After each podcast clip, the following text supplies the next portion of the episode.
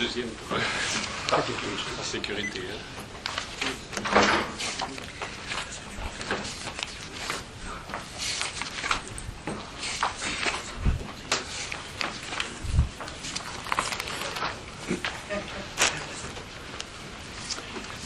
Donc la dernière séance euh, a eu lieu le 24 euh, octobre. Hein, C'était donc la deuxième euh, séance de Bernard Stiegler. Euh, la prochaine séance aura lieu donc la semaine prochaine et ce sera donc euh, une sorte de prolongement euh, de celle-ci intitulée Transformation de la dépendance au milieu scolaire et universitaire. Je vais donc commencer tout de suite avec ce qui souvent me tient en, en haleine, c'est-à-dire un problème de traduction. Comment doit-on traduire le pharmacone en grec Cela donnerait, je propose cette traduction, no use without abuse. Bill Gates, pour ne prendre que cet exemple-là, n'a que faire du pharmacone l'abus ou le mésusage ne sont pour lui que des phénomènes regrettables de l'indiscipline. L'usage ou la pratique, Bill Gates ne les voit que comme plaisir positif sur la route devant nous. Une route sans impasse, sans négativité, sans rien de ce fil des sorcières que boivent les poètes, de Shakespeare à Goethe, de Thomas de Quincy à Baudelaire, de Freud à Benjamin, de Foucault à Claude Olivenstein. La route que nous propose Bill Gates ne prend pas en compte l'accident. L'abus, la malpractice et l'accident ne sont en rien pour lui des conditions de possibilité de la pratique, de l'usage et de la programmation. Ils sont empiriques et malheureux forcément à côté de la plaque tournante de sa vision d'avenir. Deuxième point, pour commencer, je voudrais tenter de conjoindre pharmacone et croyance. Avec des phrases lues pas tout à fait au hasard, au hasard de ces centaines de documents que vous comme moi, on reçoit presque chaque jour par les organes de transmission de l'information contemporaine. Il s'agit de quelques phrases de la plume de Bernard Stiegler dans un travail sur le musée et dans la série chez Malraux. On ne peut trouver ces phrases ni chez Catherine Perret, ni chez Marc, ni chez moi, sauf que maintenant je les ai en bouche, je les ai empoignées, et peut-être non plus chez aucun historien ou critique d'art en exercice. Mais il serait plus qu'intéressant de reprendre le livre de Marx sur Nietzsche ou les réflexions de Catherine autour de Foucault et de Duchamp en ayant ces phrases comme une sorte de tête de lecture. Surtout en ce qui concerne le travail de Catherine, je pense que cette tête de lecture donnerait des résultats étonnants. Je résume en anticipant les résultats de cette intervention ce soir.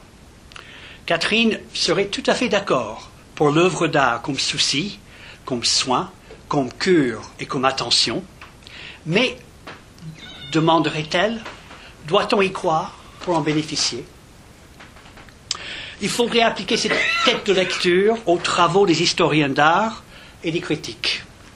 J'ai une longue liste de travaux à faire dans ce sens, mais j'irai tout de suite euh, jusqu'au bout de, de mon intervention et on verra peut-être euh, pendant la discussion si on peut sortir quelques idées concrètes. Il faudrait disposer de moteurs de recherche puissants pour lancer une recherche de paternité, ou plutôt une généalogie des phrases que je vous ai toujours pas lues de la plume de Bernard. Je demanderai quant à moi à ce moteur de recherche de commencer par des noms propres, mais sûrement pas du nom propre Malraux. Moi, je commencerai plutôt par Stanislas Breton et Louis Althusser, comme les deux anges gardiens de Michel Foucault. Ensuite, Nietzsche, puis en remontant plus loin, peut-être Malbranche.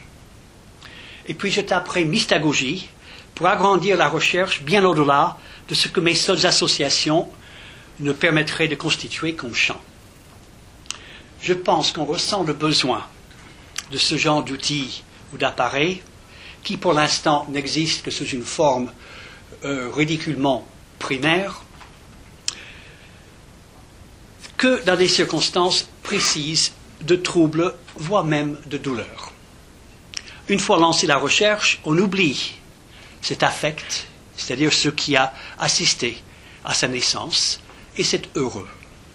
Mais à force de répétition, on peut opter pour une analyse du phénomène, pour des empoignades avec cette douleur, couplée à des recherches de plus en plus vastes au fur et à mesure qu'on pénètre dans la douleur en question. Voici la phrase de Bernard, les phrases. Une œuvre d'art n'œuvre que pour autant que l'on y croit. Mais on ne peut y croire que pour autant qu'il ait pris soin d'une telle croyance, car la croyance, comme la mémoire, est fragile. Il n'y a pas de savoir de ce qui œuvre dans les œuvres, il n'y en a que des sentiments. Une œuvre n'œuvre que pour autant qu'elle nous affecte, au sens où tout d'un coup, elle fait saillance. Mais une telle saillance pointe vers un mystère. Elle indique à même l'existence, et d'abord à même son existence d'œuvre, mais aussi à même l'existence non seulement de son auteur, mais de son spectateur, un autre plan que celui de l'existence, pour autant qu'on y croit. C'est la performativité mystagogique de l'œuvre. Je termine là mes citations de ces quelques phrases de Bernard. Cette saillance est pour l'anglophone difficile à traduire. Disons une petite douleur du côté de la tâche du traducteur, obligé à la fidélité mais rêvant d'une liberté absolue. Celle par exemple qui permettrait de traduire par cette phrase du docteur Olive la drogue pour le toxicomane est l'acmé de la scansion. Le toxicomane, c'est quelqu'un qui joue avec la cinétique et l'atmosphère. Il est dans l'acmé de la scansion. Et ainsi, il est tout à fait original et particulier. Ça provient donc d'un article du docteur Claude Olivenstein, paru euh, il y a très longtemps déjà, en 1989, dans la revue Autrement. Ne faites pas la même erreur que moi. Il ne s'agit pas d'écarter la poésie et le rythme en traduisant uniquement le sens médical de scansion. Il s'agit, comme pour Pharmacon, d'une impossibilité de traduction, d'un impossible à traduire autrement qu'en bénéficiant d'un luxe de place et de temps pour déployer ses sens contradictoires et ramasser dans la science qu'est ce mot. Pharmacone, à la fois remède et poison, scansion, à la fois métrique ou rythmique, poétique ou musicale, et trouble pathologique de la prononciation qui consiste à détacher chaque, chaque syllabe plutôt mal. Il y a, nous le pensons, je pense que je peux parler au nom de nous tous, il y a de la mécréance dans l'air. Un seul exemple entre mille, plutôt récent. Cette semaine, on a pu voir Antoine de Caunes interviewant Paul McCartney après son concert à l'Olympia. De Caunes, c'était donc un excellent entretien avec un homme absolument charmant, passionnant, au fait à l'acmé de sa gloire, sinon à l'acmé de sa scansion.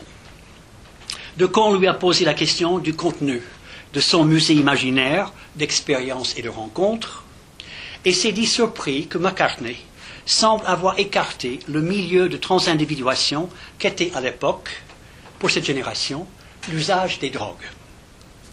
Oui, répondait-il, je ne veux pas en parler, c'est du passé. Et d'ailleurs, si j'en parlais, j'aurais peur d'avoir une mauvaise influence sur la jeunesse. Fin de citation. C'est une catastrophe que de réagir ainsi. Dans une sorte de conversion similaire à celle qui, d'après Nietzsche, attend toujours les romantiques au bout de leurs expérimentations et de leurs espérances et de leurs programmes. Les romantiques, dit Nietzsche, finissent toujours dans le giron de l'Église. Cela donne chez McCartney une musique débarrassée de ses saillances et tout entière vouée, maintenant, à la conservation muséale. Entre parenthèses, j'écris ceci, j'ai réagi à peu près en pareil terme au moment où j'ai acquis la certitude que Jospin allait perdre les élections de 2002. C'est le moment où il répond aux journalistes qu'à son avis, son passé avec les trotskistes n'intéressait plus personne. Je ferme les guillemets. Il y aurait de la cure, du soin et de l'attention quand il s'agit d'art et de littérature, du médicinal, du thérapeutique, du mystagogique et de l'initiatique. Ce dont il faudrait prendre soin, c'est la croyance, fragile, métastable, et pour tout dire franchement encombrante, qui pourtant constitue le milieu entre l'individuel et le collectif, dans l'expérience entrevue et pressentie, débouchant quasi immédiatement dans la peur. L'espérance et la mémoire, débouchant quasi immédiatement dans la peur, l'espérance et la mémoire, d'un autre plan, sur un autre plan que celui de l'existence. On verra dans ce qui suit d'où provient cette étrange triplicité, peur, espérance et mémoire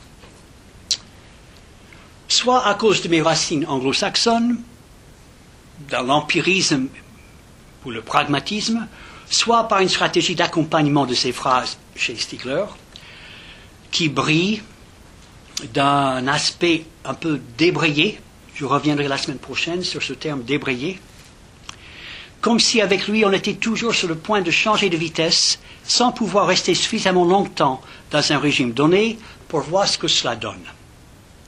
Autrement dit, l'anglo-saxon que je suis, il me faut impérieusement un exemple, une descente à l'empirie de cette question de croyance en ce qui concerne les œuvres de l'art et de la littérature.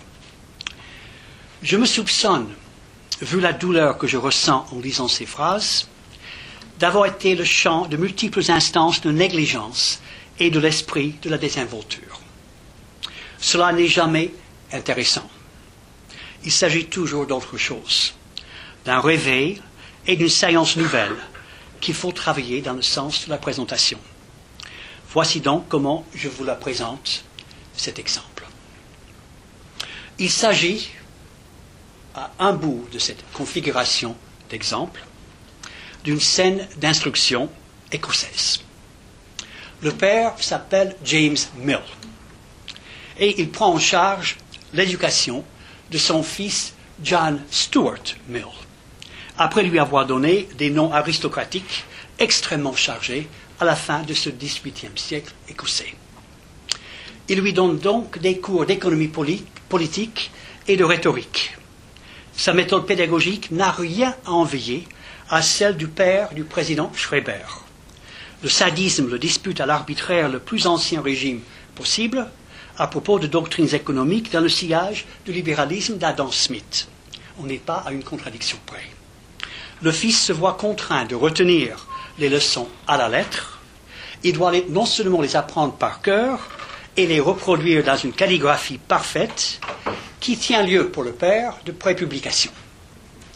Le fils, bien entendu, ne tient pas longtemps dans ce régime et s'effondre dans ce qui s'appellera plus tard une dépression nerveuse il mettra quatre ans avant de pouvoir reprendre le chemin de sa propre vie. C'est une scène extrêmement foucaldienne. On va dire que l'enseignement est forcément euh, de l'ordre de l'imposition d'un pouvoir et que c'est toujours scandaleux. Mais ce qui m'intéresse ici, c'est moi cette approche-là qui s'éloigne pour nous hein, au fur et à mesure que d'autres objectifs, d'autres enjeux se font sentir. Ce qui m'intéresse ici, c'est le pharmacone.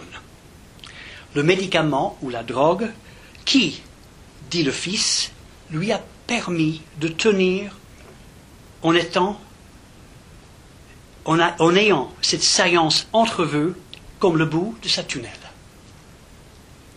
Il s'agit d'une œuvre qui figurait sur le programme d'enseignement du Père. Il s'agit de la poésie de William Wordsworth. Il est tout à fait possible de ne plus pouvoir imaginer l'efficace thérapeutique de la poésie. Ce qu'on ne peut absolument plus faire, c'est d'aller voir pour soi-même ce que cette poésie nous fait comme effet. C'est le réflexe pédagogique catastrophique par excellence. Ce n'est pas parce que ça a marché pour John Stuart Mill que ça peut marcher pour nous. Hein? C'est de la plus élémentaire, il s'agit du plus élémentaire des devoirs de découpage historique, de scansion de l'histoire. Un autre moment historique rend la poésie de Wordsworth sans doute quasi illisible. Disons-le vite, mais bien. Ce recours à l'expérience personnelle ne donne aucun des résultats escomptés, aucune saillance. La poésie reste lettre morte. À l'autre bout de cette configuration d'exemples, qu'il faut monter, peser, scander pour tester les virtualités de présentation, il y a l'extraordinaire confession de Jeffrey Hartman, ce grand professeur à Yale, qui, avec quelques autres survivants, permettrait de poser la question d'une génération d'intellectuels, de critiques et de professeurs, mais qui ce soir est évoqué uniquement dans cette quête de croyance et de pratique qui est mon objet.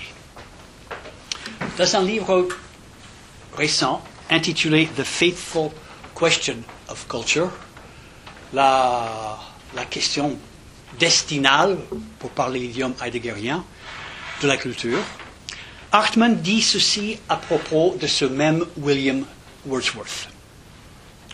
My main purpose is to restore literature its specificity as a focus for thinking about culture and education. Mon but, c'est de restaurer la spécificité de la littérature hein, pour une pensée de la culture et de l'éducation. This specificity involves literature's peculiar power of representation. Cette spécificité entraîne la puissance singulière de la littérature à représenter. A power that, in the case of Wordsworth, does not reflect in any simple way an existing solution, but surrounds it with an imaginative aura. Ce pouvoir de représentation, donc, ce n'est pas un pouvoir qui reflète euh, d'aucune manière simple, directe, un état de fait existant, mais qui plutôt entoure cet état de fait d'une aura imaginative. Literature does not represent what is the case, but brings something virtual into existence. La littérature n'est pas représentative dans le sens de la mimésis la plus banale, pour parler comme Catherine, but brings something virtual into existence, mais amène quelque chose de virtuel à l'existence, which then has the force of imaginative fact, qui, à partir de là, détient une force de fait d'imagination. Wordsworth's particular achievement in using this power is that he has succeeded in mediating modernization, the catastrophic transition from an agrarian rural to an industrial urban society. And that in doing so, he has provided England with a non aggressive alternative to, a, to the sinister, sinister, unprogressive, over idealized image of what is lost, which on the continent led to serious political consequences. Il est, à mon avis, avant de traduire, laissez-moi vous dire, il est, à mon avis, absolument impossible de trouver un régime de croyance dans l'efficacité de l'œuvre d'art, un régime plus puissant, plus fort que celui de Jeffrey Hartman ici. Il dit la réalisation singulière de Wordsworth dans l'utilisation, dans l'exploitation de cette puissance, c'est qu'il a réussi la médiation de la modernisation. La modernisation étant cette transition catastrophique d'un contexte rural euh, agraire à une société urbaine industrialisée. Et ce faisant, il a offert à l'Angleterre une alternative euh, pacifique, non agressive, à l'image suridéalisée, non progressif et sinistre de ce qui fut perdu dans ce passage, qui, en Europe, a pu amener de sérieuses conséquences politiques. If culture can, among other things, be seen as a harmony restoring function that cures the alienation and loss of community inflicted by society's emergence from a more primal and unreflected unity, its intent on unity of purpose and unwoundedness of soul and body is all, also always in danger of fulfilling itself in the perverse Nazi concept of Kultur, in the sinister unification of Mein Kampf, and in the absolute integration of genocide. Nous avons ici donc euh, euh, euh, un travail de traduction, un nouveau frais du pharmacon grec. Il dit, si la culture peut, entre autres choses, être considérée comme une fonction de restauration d'harmonie, de guérison, guérison, qui guérit l'aliénation et la perte de communauté infligée par l'émergence de la société d'une unité euh, non réfléchie et plus primale, sa visée d'unité et de unwoundedness, l'état de ce qui ne porte pas de blessure. Hein, unwoundedness donc de, euh, de l'âme et du corps est toujours sur le point, et c'est un danger, de se réaliser dans le concept nazi de culture, dans l'unification sinistre de Mein Kampf et dans l'intégration absolue du génocide.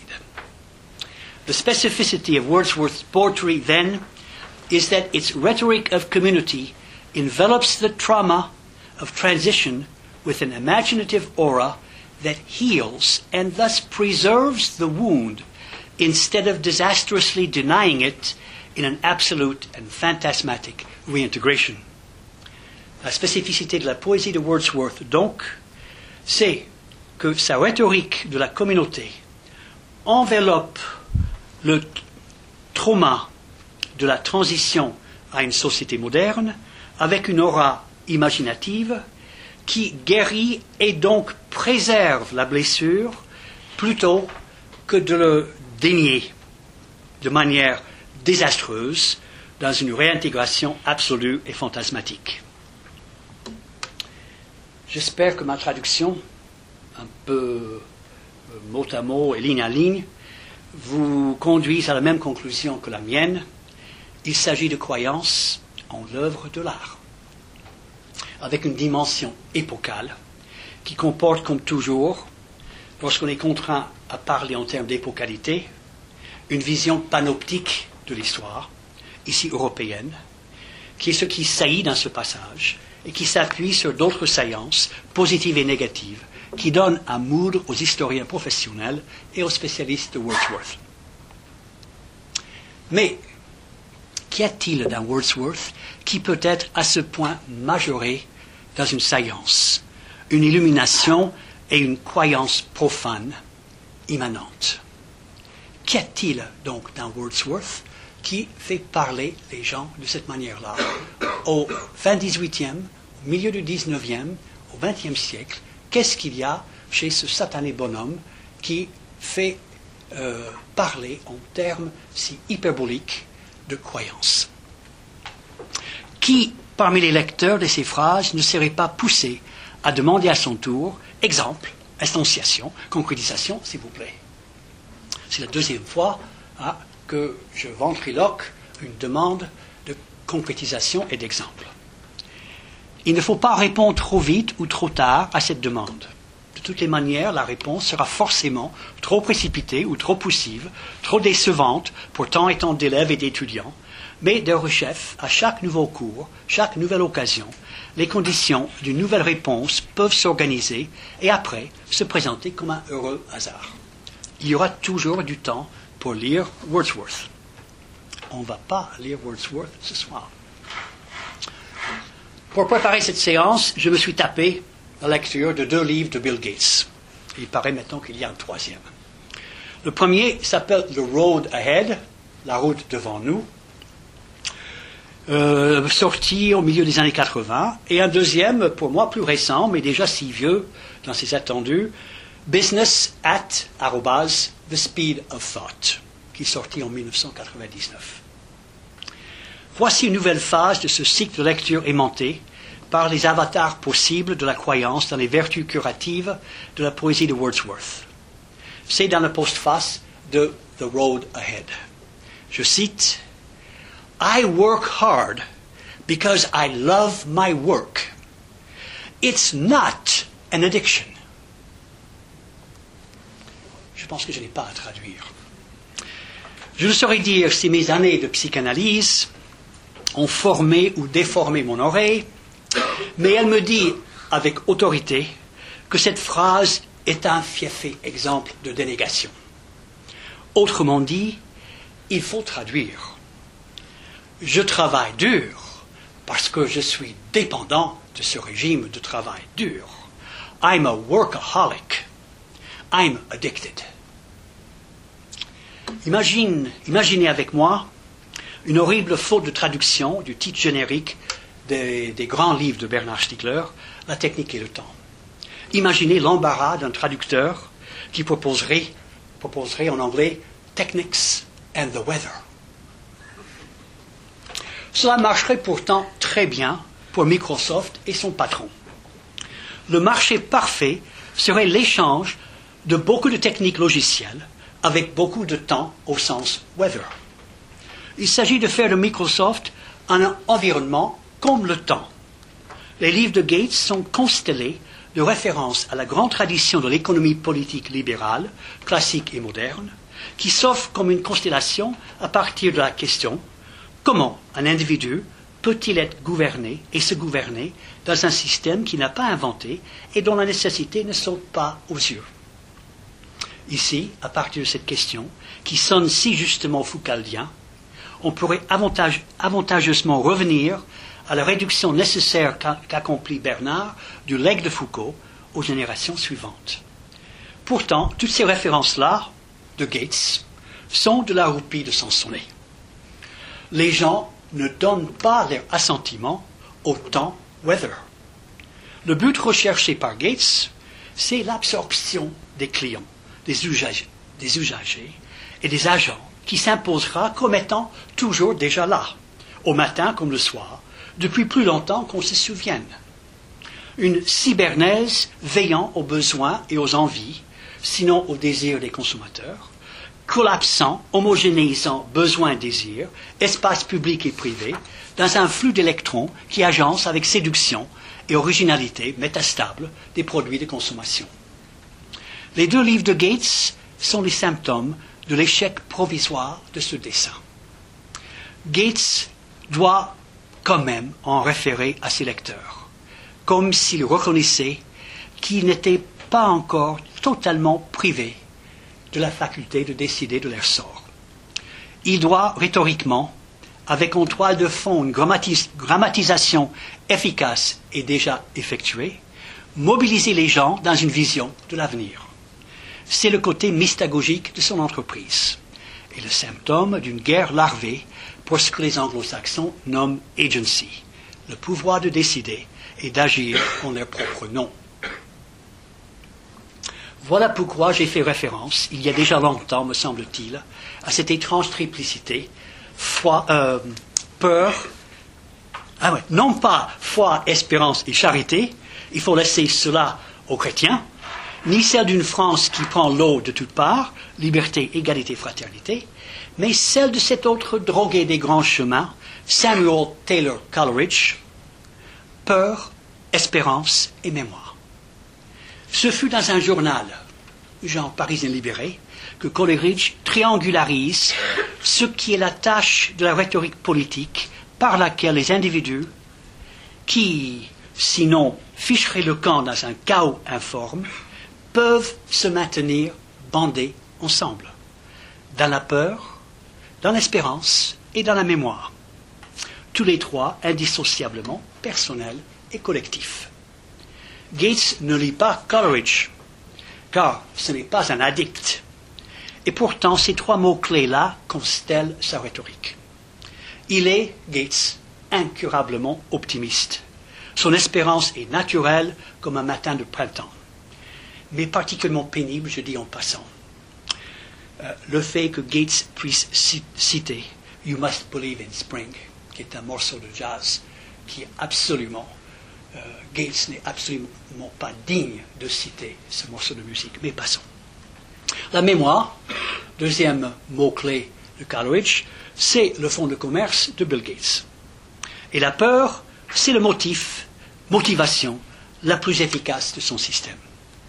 Et soit dit en passant, la discussion la plus intéressante dans le sillage de la deuxième intervention de Marc Crépon sur la peur, restait, d'après un auditeur du séminaire, trop cantonné dans les pays de l'Est et pas suffisamment dans nos entreprises. On le connaît maintenant, Bill Gates. On a fait des études, on a publié des livres. On sait sur quel point he cracks the whip of fear. On sait sur quel point il manie la menace de la peur comme un fouet qui résonne dans un mauvais scénario de plaisir, douleur, sadomaso. La peur de la concurrence, la peur d'être l'objet d'une de ces gueulantes vitupérantes, toujours motivée par la nécessité de stimuler les employés à d'efforts renouvelés pour la vente des produits, l'invention d'astuces, selon le grand dessein de faire de Microsoft le grand Manitou de l'industrie de l'ordinateur privé et familial. Adam Smith, James et John Stuart Mill, John Locke et David Ricardo sont tout à fait dans un autre épistémé. Le motif motive, le motif et la motivation du désir de s'enrichir est maintenant caduque, prime maintenant la peur d'être licencié et plongé dans une sphère de l'économie qui côtoie de trop près le phénomène du working poor. Traduction possible donc du mot pharmacone, no use without abuse. No practice without malpractice. Ce que Gates ne peut pas dire, ce qu'il n'envisage même pas, c'est le phénomène de la computer addiction. Je prélève dans le journal américain Chronicle of Higher Education un article déjà ancien qui date de 1996, pris dans la toile de l'Internet. Des porte-paroles de plusieurs universités tirent la sonnette d'alarme à propos d'une nouvelle pathologie psychosociale un petit nombre d'étudiants, mais dont le nombre ne cesse de grandir, commencent à avoir un problème dans le réglage du temps qu'ils passent devant les écrans d'ordinateur. Un nouveau danger, la dépendance informatique, computer addiction. Judith Clavens, ancienne directrice du Centre de recherche sur l'accès à l'information à Columbia University, dit ceci Computer addiction is leaving the nerd crowd and going out to the larger population. Students spend so much time on the computer that they've forgotten to eat. Ce phénomène, donc la dépendance euh, informatique, quitte un peu le milieu euh, des nerds, hein, des spécialistes de l'informatique, hein, des, des, des, gens qui, depuis toujours, depuis des temps immémoriaux, ne pensent qu'à ça, et commence maintenant à s'étendre jusqu'à la population la plus, neutre et la plus générale. Les, les étudiants passent tellement de temps sur l'ordinateur qu'ils oublient de manger. Ce que je ne saurais faire ici, faute de compétences, mais pas faute de science, c'est d'évaluer l'étendue du phénomène dans ses incidences contemporaines. 1996, c'est de l'histoire ancienne. Mais les boîtes électroniques de mon épouse et la mienne sont remplies par les saillances d'anciens et d'actuels étudiants dans l'après-coup des affres de cette nouvelle forme de dépendance. Il s'agit le plus souvent, d'après nos critères d'enseignants, des meilleurs des éléments que nous avons, eux, en cours, qui, comme Agatha Christie, un jour disparaissent de l'université, un blackout total, et qui, pour quelques-uns, reviennent un ou deux ans après dans le but de reprendre leurs études, en même temps que de poursuivre des soins médicaux et psychologiques. No use without abuse. Il s'agit de nous souvenir du pharmacone de Platon. Comment évaluer cet état de fait? Nous avons parlé ici, à la précédente séance, de la bataille de l'intelligence, en décidant de prendre François Fillon au mot. À mon tour de prendre au mot les responsables de la santé, de la voirie et du changement normal, je reviendrai la semaine prochaine à ce concept de changement normal, qui propose une énième guerre contre la toxicomanie. Voit par exemple le journal du dimanche du 18 novembre 2007. Je propose comme chibolette, comme tamis, hein, pour juger du degré de participation de nous tous à cette guerre contre la, la drogue, pour évaluer l'efficacité de cette guerre, une question à la fois littéraire, philosophique et politique. Une question que je prélève chez Thomas de Quincy au début de son confession d'un mangeur d'opium anglais.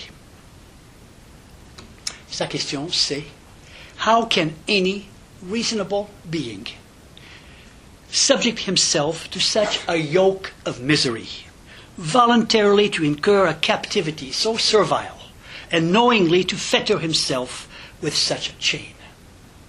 Comment un individu raisonnable en est-il venu à se soumettre de lui-même à pareil joug de misère, endurer volontairement une captivité aussi servile et à se charger en connaissance de cause d'une pareille chaîne? De la réponse à cette question dépend l'intensité de l'adhésion des citoyens à cet effort de guerre. Car il faut mesurer, hein, goutte à goutte, hein, la réponse à cette question. La réponse de Thomas de, Quincy, c'est qu'il doit toujours s'agir d'un accident. Un accident qui introduit son sujet dans l'expérience d'un plaisir intellectuel et physique inattendu, non anticipé, qui suspend le fardeau éthique de la puissance d'agir. L'axiome de Quincy, c'est que personne ne peut envisager, planifier ou se proposer de devenir un accro de l'opium parce que personne ne peut imaginer le plaisir que cette drogue procure. Une fois dans l'usage, De Quincy profite de l'accidentalité de cet état pour se prémunir contre toute autre possibilité d'accident. C'est la célèbre distinction entre l'opium et le vin. Le plaisir que donne le vin va toujours croissant et tendant à une crise après laquelle il décline. Celui que procure l'opium, une fois engendré, reste stationnaire pendant 8 ou 10 heures. La principale distinction consiste en ceci que, tandis que le vin trouble les facultés mentales, l'opium au contraire y introduit l'ordre, la loi et l'harmonie les plus exquis. On peut lire entre les lignes. L'opium pourra réguler les facultés comme celles régulées par le jugement du beau dans la troisième critique. Mais cela n'est possible qu'en régulant le régulateur. Comment utiliser, pratiquer et consommer de l'opium? Comment le réguler Le régler selon quelle loi ou quelle règle?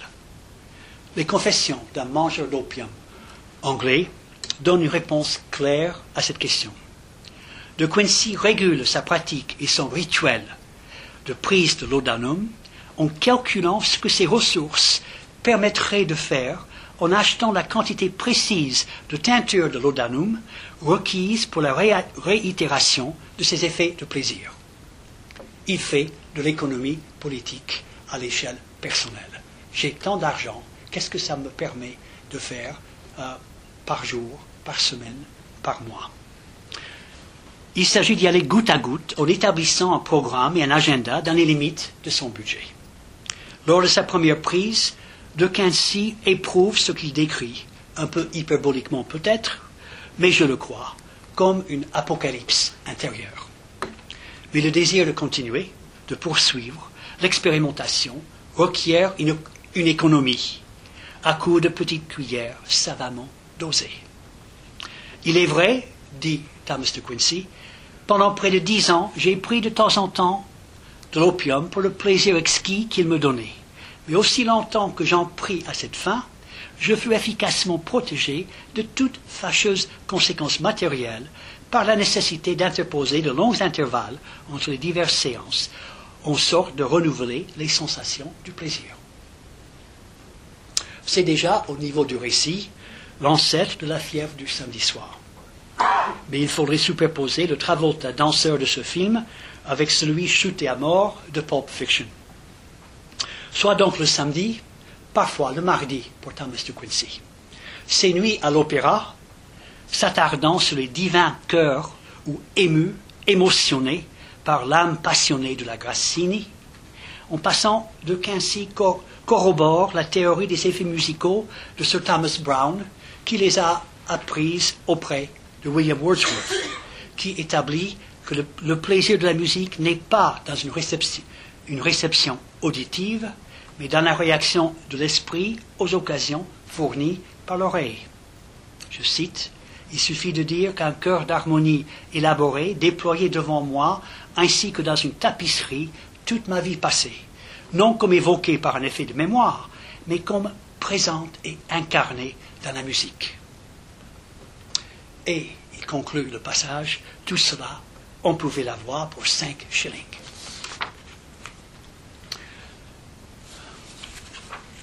Ce n'est pas un hasard qu'un autre effet de cet état où on se retrouve à l'acmé de sa scansion, ayant pressenti et identifié des saillances remarquables de la transindividuation, se traduit par une nouvelle disponibilité inédite pour la vie dans toutes ses formes, et surtout par une écoute des formes les plus quelconques de la langue vernaculaire. Thomas de Quincy, de nouveau, ainsi pour être témoin, sur une échelle aussi large que possible, d'un spectacle avec lequel je sympathisais si profondément, j'avais coutume le samedi soir, après avoir pris mon opium, de m'égarer au loin, sans m'inquiéter du chemin ni de la distance, vers tous les marchés où les pauvres se ressemblent pour dépenser leur salaire. J'ai épié et écouté plus d'une famille composée d'un homme, de sa femme et de un ou deux enfants, pendant qu'ils discutaient leurs projets, leurs moyens, la force de leur budget et le prix d'articles domestiques. Toutes les fois que j'en trouvais l'occasion, ou que je pouvais le faire sans paraître indiscret, je me mêlais à eux et à propos de sujets en discussion, je donnais mon avis, qui, s'il n'était pas toujours judicieux, était toujours reçu avec bienveillance. Car l'opium, semblable à l'abeille qui tire indifféremment ses matériaux de la rose ou de la suie des cheminées, possède l'art d'assujettir tous les sentiments et toutes les règles à son diapason. La question, c'est quand et comment les choses commencent à se gâter. Quand est-ce que ça commence à mal tourner? De Quincy répond ici, comme tout à l'heure, personne ne peut décider de devenir accro à l'opium car personne ne peut imaginer la douleur qu'il entraîne. De Quincy, avec son particule de pacotille, sa famille parfaitement roturière a jugé opportun d'acheter son appartenance à l'aristocratie, sort ici du pacte autobiographique qui exige et qui promet des causes plausibles pour les effets improbables. La réponse de, de Quincy, c'est qu'il s'agit de volonté et de désir. Un fait de la raison en quelque, en quelque sorte. Permettez-moi de le répéter, je postule qu'à l'époque où je commençais à prendre l'opium journellement, il m'aurait été impossible de faire autrement. Quant à savoir si dans la suite j'aurais pu rompre avec cette habitude, alors même que tout effort me semblait vain, si certains des innombrables efforts que je fis effectivement auraient pu être soutenus beaucoup plus avant, et ma reconquête graduelle du terrain perdu poursuivie beaucoup plus énergiquement, ce sont là des questions que je dois décliner. Autrement dit, fin de citation, autrement dit, De Quincy euh, ne répond pas à la question quand exactement est-ce que ça a commencé à mal tourner? La continuité narrative est interrompue et toute logique autre que celle de la volonté pure est suspendue. la logique bonne n'était d'aucun secours à l'auteur. De même, la force d'agir, de postuler, contrecarre la raison, la narration et l'addiction. Nous avons ici, dans la performance de l'auteur, une indication claire qu'il est effectivement sorti d'affaire. Il est loisible de ne pas rester dans cette admiration du côté souverain de la volonté de De Quincy, de poser les questions qu'il décide souverainement de contourner par son postulat, et de poser à notre tour que De Quincy se sauve par le truchement de William Wordsworth. Je pourrais montrer que De Quincy malmène le moralisme héroïque de Wordsworth, un peu comme Andy Warhol a malmené les expressionnistes abstraits américains. Mais cela est secondaire par rapport au leg qui passe ici dans son quasi-intégralité. Enfin, nous allons entendre Wordsworth. Le but, dit-il, Wordsworth, le but de la poésie, c'est la production d'une excitation qui coexiste avec un plaisir métastable. Je vous jure, je n'ai pas inventé cette phrase. Elle provient de la préface aux Lyrical Sketches de William Wordsworth. Le but de la poésie, c'est la production d'une excitation qui coexiste avec un plaisir métastable. Mais quand les mots grâce auxquels cette excitation se produit sont en eux-mêmes puissants, et les images ou les sentiments ainsi exprimés comportent une, une proportion indue de douleur, il y a danger que l'excitation puisse outrepasser ses limites. C'est toujours Wordsworth qui parle de sa poésie. Ces textes, aussi bien celui de Wordsworth que celui de De Quincy, mais ce serait encore le cas pour les textes de Baudelaire et de Edgar Allan Poe, pour les textes de Freud, comme les textes de Félix Guattari, de euh, Walter Benjamin ou de Ernst Junger, la beat génération et celle de la naissance du rock and roll, en passant par le punk et le straight edge hardcore des années 80, ces textes peuvent et doivent être lus et entendus comme si poésie et opium étaient des signifiants interchangeables. À une exception près, la poésie n'induit aucun effet d'accoutumance ou de dépendance.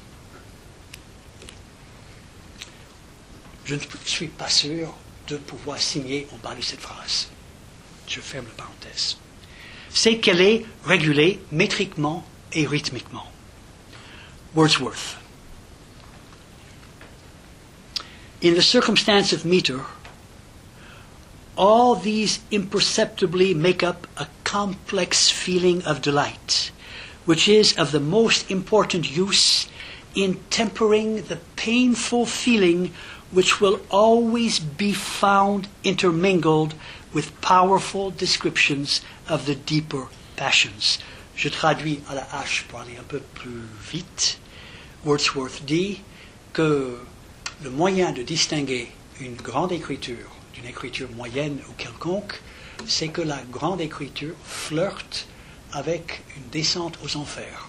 La grande écriture, en utilisant les mots qu'il faut, réveille Hein, chez le scripteur comme chez le lecteur euh, euh, quelque chose qui ressemble à de la douleur. La devise du mouvement romantique est prévue comme un supplément à celle du mouvement des Lumières. La devise des Lumières, sapere aude, est montrée par Foucault, qui signifie oser savoir, tenter, jouer le coup du savoir, n'ayez pas peur de savoir, aller euh, avec le savoir euh, jusqu'au fond de l'obscurité, s'appairer à Odé, est montré par Foucault comme défaillant et en rupture de banc avec tout un pan de la philosophie grecque qui recoupe la cure, le soin et l'attention à soi. La devise des romantiques, c'est de prévoir, d'avoir en toutes circonstances les moyens de la sympathie en deux mots, chez Wordsworth, la devise, c'est afford sympathy. Ayez les moyens en toutes circonstances hein, d'éprouver et de manifester de la sympathie. Le poète d'après Wordsworth travaille et table sur la métrique et sur la scansion par sympathie avec l'excessive sympathie du lecteur, à même de capter ce que toute description réussie comporte de sentiments douloureux. Il faut retenir la poésie dans des limites précises. A small but continual and regular impulse of pleasurable surprise from the metrical arrangement. À ma connaissance, personne n'est à même de prouver cette doctrine, d'en apporter la démonstration, comme toute la modernité s'est efforcée de le faire pour le sublime. Regular impulses of pleasurable surprise. Des impulsions régulières, mesurées, métriquement euh, calculées, de surprises agréables. Cela, je pense, il faut le croire. À même l'expérience de la lecture, et si possible dans la reprise de ces impulsions régulières de surprises agréables et plaisantes dans une écriture pour soi. Cette croyance introduit et fonde sans rien fonder. Je ne sais comment dire cela. Cette croyance introduit et fonde sans rien fonder le rythme de la langue poétique anglaise comme un acte permanent en commun entre celui qui écrit et celui qui lit. Le lecteur et l'écrivain respirent ensemble dans une conspiration qui profite de l'occasion du texte pour, atteindre cet autre plan dont parle Bernard Stiegler. Un fond commun de plaisir, une compréhension charnelle qui se démontre comme les sourds portant, portant leurs mains sur leur gorge pour distinguer voyelles et consonnes. On sait que tôt ou tard, la pulsation lente et inexorable de la matière et de la chair retirera toute joie à ces plaisirs solitaires et collectifs mais il est impossible de savoir quand exactement. Ce que l'on sait, c'est que l'abus est chronique, tandis que l'usage ou la pratique se marque comme le commencement d'une surprise régulière et fidèle au rendez-vous. Nous avons dégagé deux questions qui reviennent au même. Qu'est-ce qu'écrire et qu'est-ce que la mesure, le maître, la scansion L'écriture, c'est la gouvernance de la prose afin d'empêcher le trop plein de plaisir de produire de la douleur. La prose, ayant épuisé son lent devenir moderne comme la relève de la poésie, peut, de manière anachronique maintenant, être ressentie comme aspirant à la condition de poésie. Et la poésie, depuis toujours, mais selon des saillances historiques qui ne constituent jamais tout à fait des époques, aspire à composer l'esprit à supporter la douleur du monde.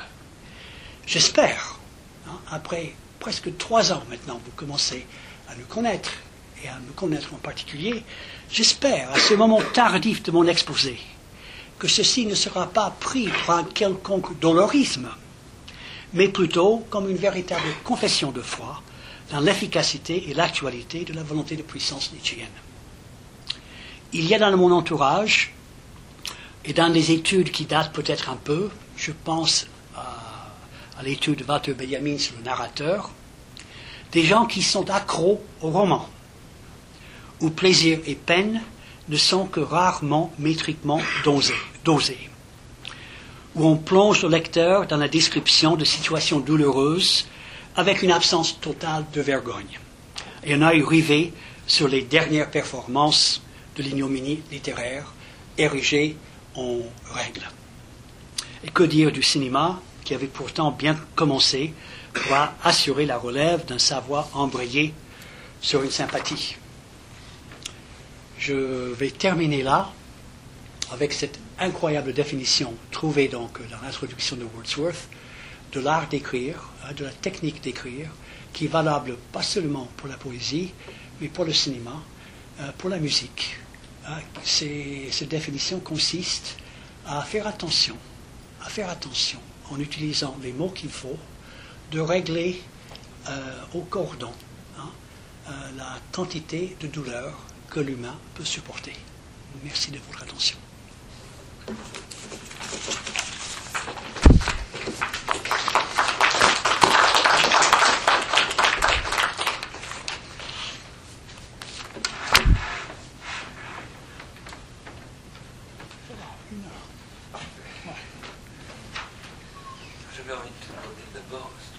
sur le mot métastable, parce que en anglais, tu, tu dis qu'on se ah non, mais c'est une traduction. Ah oui. Alors, en anglais, qu'est-ce qu'il dit? Euh, Ah? J'entends pas. Métastable Non. Non, c'était la question de Bernard. Non, non, non, non. Mais il que- pas le tra- Qu'est-ce que tu traduis par métastable Alors là, je me souviens plus. Ah Alors ça Mais bah, moi, je pense que là, je suis en train d'opérer là une petite fuite, parce qu'il s'agit donc euh, d'une traduction un peu forcée pour aller dans notre sens. Je tiens beaucoup à cette métastabilité-là. À mon avis, le mot est beaucoup plus quelconque chez Wordsworth. Je, je- je vais remonter dans. Oui, oui, oui, oui, bien sûr. Bien sûr, bien. Et l'autre chose que je voulais te demander, Jean, quand tu as dit, mais j'ai pas noté littéralement ta phrase, j'arrive pas à trouver. Que tu as dit que signerai pas au cette page euh, propos de poésie et opium. Ouais. Euh, donc, Ouais. la poésie ne créant pas de dépendance. Voilà, voilà. Ça, je, je- en, en lisant cette phrase ce soir, je me rends compte là que finalement, euh, moi j'ai envie de croire que la poésie crée à son tour des dépendances, qu'elle serait proprement addictive. Euh, mais pour les besoins de la démonstration, c'était important à ce moment critique de séparer nettement le régime donc euh, de la drogue du régime de la poésie. Moi aussi, je crois que la, la poésie est- crée la dépendance. La poésie, la musique, Hmm. tous les objets en fait de pratique, dignes de ce nom. Et que, On n'a pas, entendu la- on n'a pas entendu la dernière phrase. digne de ce nom, Digne de ce nom. Oui. S'il n'y a pas de dépendance, il n'y a pas de pratique, à mon avis. Et qu'une des choses qu'il faut abandonner, c'est le fantasme de l'indépendance. Plus exactement de ce qu'on appelle normalement l'autonomie. Mais ça ne veut pas dire. euh, enfin, j'ai essayé, j'en ai parlé moi-même dans la séance précédente. Euh, Compliqué tout ça. hein. c'est très compliqué. Un sujet d'engueulade régulier avec Derrida. Euh, ce à quoi nous tenons, toi et moi, je crois, et tous ici, en tout cas moi, ça, c'est certain, dans Platon, un peu contre Derrida, c'est l'affirmation qu'a Platon de dire je refuse de dire qu'il n'y a que de l'addiction qu'il n'y a que du pharmacone. Donc, d'une certaine manière, nous tenons à l'exigence d'autonomie. De- de- à cette mesure-là, nous sommes des enfants des Lumières. Absolument. Mais en même temps, quand on dit oui, mais cette autonomie, c'est-à-dire cette anamnèse, cette dialectique, en fait, ne peut pas se passer d'hypomnèse et de, de ces conditions techniques de production, alors on est obligé de dire, bah, il y a dans tous les cas de l'addiction. Enfin, il y a. Enfin, enfin, parlons pas tout de suite d'addiction, mais dans tous les cas de la dépendance. C'est-à-dire du poison. Et on peut devenir addict à Platon. Tout comme on peut, c'est une réponse que je refais à, à- à Catherine qui n'est donc pas là, Mm. bien que largement convoquée, tout comme on peut devenir addict à Kant. Comme on peut lire la critique de la raison pure comme la Bible, à savoir dans la superstition philosophique. Et ça, ça s'appelle la métaphysique. Euh, Et en aucun cas, l'objet de lutte de Kant euh, n'est l'Église, simplement, il est l'esprit qui tourne mal. L'esprit qui tourne mal n'est pas forcément religieux. L'esprit laïque peut tout aussi bien tourner mal que l'esprit religieux. Euh, le problème, c'est précisément la dépendance. En même temps, il y a toujours la dépendance. Euh, moi, je, veux personnellement faire droit à l'exigence philosophique qui consiste à dire je veux être, on dirait dans le langage de bataille, souverain, mais je sais que je ne peux pas l'être. Mais, mais, mais, mais c'est pas parce que je ne peux pas l'être que je renonce à l'être. Euh, et pourquoi est-ce que je ne peux pas l'être? Parce que cette autonomie est toujours, comme on dit parfois par exemple dans certaines théories cognitivistes de sous-dépendance.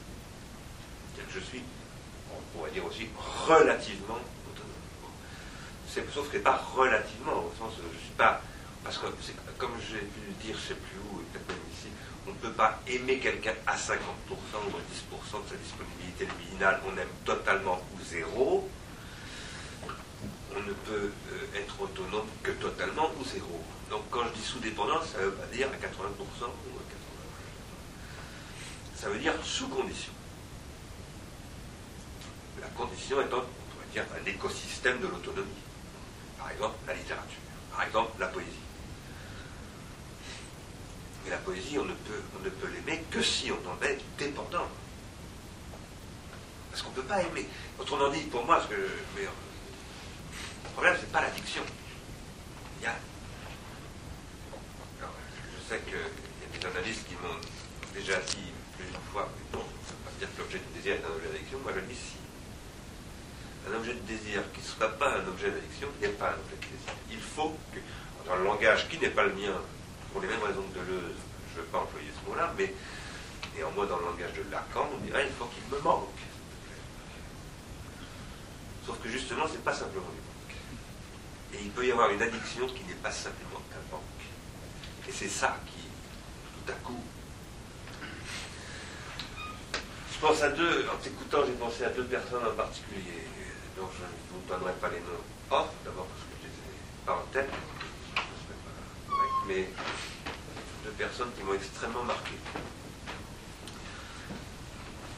Euh, l'ancien patient de Marc Valeur, Marc l'héritier, le dauphin, le fils euh, institutionnel et spirituel de Liebenstein que tu citais au départ. Marc est aujourd'hui le directeur de l'hôpital Marmottan.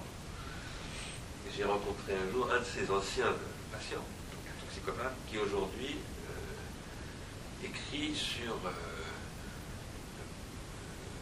un DEA, parce qu'il est maintenant éducateur, il, s'occupe de toxico, qu'il essaye de l'aider.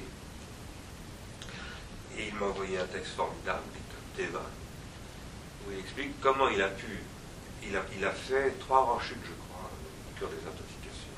C'était lourd, dur, très très dur intoxication. Ça ne marchait pas comment un jour il a appris à aimer son manque? Et donc à ne plus en faire un manque, mais un défaut. Et, d'un seul coup, il, s'est mis à dire, bah, il n'y a qu'une solution. Si je veux décrocher, c'est qu'il faut que j'apprenne à aimer cette souffrance. Et en faire un, territoire d'exploration, continent nouveau. Et ça a fonctionné. Incroyablement quelqu'un d'autre qui est quelqu'un de très extraordinaire, on est revenu maintenant, mais je pas, qui quelqu'un qui a fait un texte absolument fabuleux, qui est un diabétique grave, diabétique de niveau 1, qui est assez à mort, euh, qui a appris à aimer sa maladie, qui d'ailleurs entré en conflit avec l'ordre médical, et qui raconte, qui explique, dans une thèse qui va être soutenue bientôt d'ailleurs, deux semaines. Extraordinaire. Comment il a développé une technique de soins qui va contre les médecins. Et qui est en fait la seule qui tient la route quand on a lu son truc. On s'aperçoit. Voilà ce que je voulais dire en disant c'est pas du manque. Ça c'est du défaut. Mais euh, moi je crois comme toi que bien entendu la poésie, ça crée de la dépendance. J'ai été scandalisé il y a, 20, il y a 30 ans d'entendre un jour à la radio, à France Culture, je crois, il y a très longtemps, une philosophe dont oublié le nom, est un prof euh, patenté, connu, dire la musique est dangereuse. Il ne faut pas en écouter, ça empêche de penser. Je, parle, je cite quasi littéralement. La musique empêche de penser, c'est littéral. La musique empêche de penser. Moi qui étais à cette époque-là extrêmement dépendant de la musique, mais privé de musique. Dans cette période-là, j'ai été absolument outré Et je me suis surpris, il y a quelques années, à dire la même chose. Parce que je sais qu'aujourd'hui, si j'écoute de la musique, ça m'empêche de travailler. C'est-à-dire que si je. Moi, j'ai été un, addict à la musique, un point énorme. Aujourd'hui, j'en écoute pratiquement plus. J'ai honte de dire ça. J'écoute un peu, mais très très peu. Mais je sais qu'aujourd'hui, si j'écoute de la musique, je ne bosse plus. Parce qu'une partie de ma souffrance est soignée par la musique, et donc je ne peux plus la soigner moi-même en écrivant. Et donc je ne bosse plus. Du coup, j'écoute plus de musique. Et je suis passé d'une addiction à une autre. Donc la question n'est pas tellement euh, entre poésie et opium, euh, addiction d'un côté, pas addiction de l'autre. Il y a addiction dans tous les cas. Ce pas les mêmes types d'addiction. Et puis il y, a des, addictions destructrices et des addictions constructrices. Je crois ça.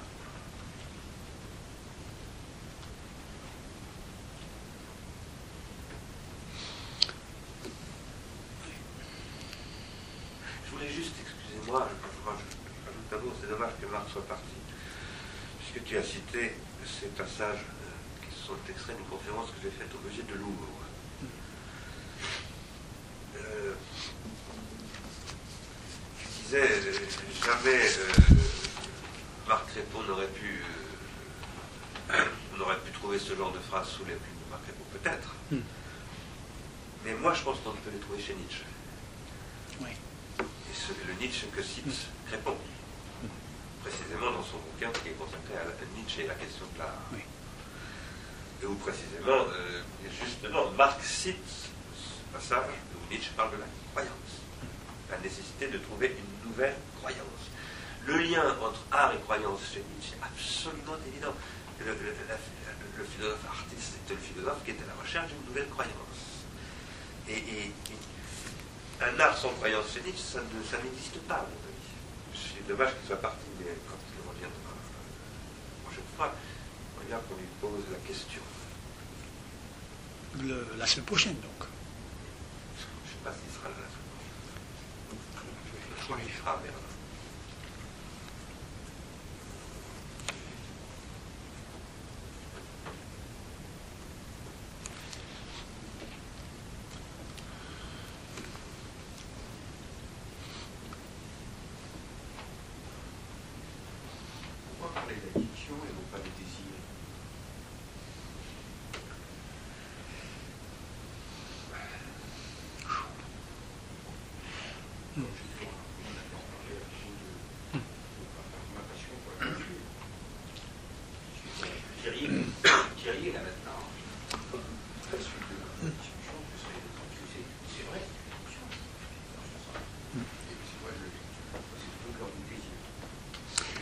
Moi, j'ai une, esquisse de réponse qui est vraiment euh, adossée sur des considérations euh, de boutiquier. Hein. parce que je me dis là que bientôt, euh, ce séminaire va toucher à sa fin, et moi, je suis, en train de poser la question qu'est-ce que j'ai pu dire, et est-ce que ça compose donc une unité? J'ai commencé chez Foucault avec la question là, du, plaisir et du désir, hein, dans un, débat, discussion, euh, accompagnement entre lui et Deleuze. Hein. Et euh, moi, je voulais revenir à ça euh, la semaine prochaine, parce que je pense que c'est la dernière fois que je parlerai. Bah, on verra alors le semestre suivant comment ça se découpe, mais je pense que ça va se terminer très rapidement, j'ai l'impression. Donc, ma réponse à cette question, c'est que pour l'instant, ce qui m'intéresse, c'est euh, plaisir et douleur, parce que c'est, n'ai pas l'habitude de penser en ces termes. Je pense que j'ai beaucoup de chemin à faire euh, dans ce qui peut occasionner de la douleur. Hein. Euh, du côté de, la peur, du côté là de les trois mots-clés de courage. Hein peur, la mémoire et le. Je sais plus du troisième. Et l'espérance. Hein. Euh, moi, j'ai mal à partir avec ça. Donc, entre, euh,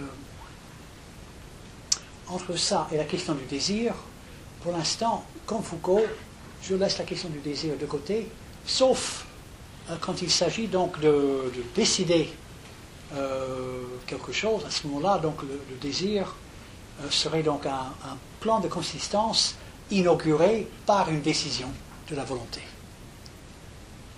Mais euh, tout ça ne- ne- ne- n'existe que par rapport à ce jeu très, très chaotique entre le- les, plaisirs, les douleurs, hein, les mots qu'il faut, les mots qui passent à côté, les, notes qu'il faut, les notes qui passent à côté. Combien en- entre nous, là, on sait quand quelqu'un n'est pas, euh, ne chante pas euh, juste. Euh, moi, je pense que là, de- dans l'écriture, dans la poésie, c'est pareil. Mais bon, ça, c'est une esquisse de réponse entre désir et addiction. Je ne dirais pas plus que ces quelques considérations boutiquières. Je dirais que l'addiction est un prédicat essentiel du désir. Mais ça le prédicat essentiel n'est pas le sujet. Hmm. Euh, c'est un des prédicats essentiels du désir, mais d'abord, il est plus absolument pas le sujet. L'hypokainon, le terme grec. Euh, il y a d'autres prédicats essentiels du désir. Donc on ne peut pas mettre comme équivalent addiction et désir. Il y a- à mon avis, il n'y a pas de désir sans addiction. De l'addiction sans désir. Donc on ne peut pas dire que c'est la même chose. En revanche, il y a quelque chose que je crois très important d'ajouter ici, c'est que je me méfie toujours du mot désir. Je l'emploie énormément, hein, même aujourd'hui c'est mon maître mot. Mais euh, il faut s'en méfier de ce mot, parce que le, désir, c'est très très bien, mais il faut jamais oublier qu'il n'y a c'est comme l'intentionnalité et la conscience de chez Husserl. Il n'y a pas de conscience de son bon objet.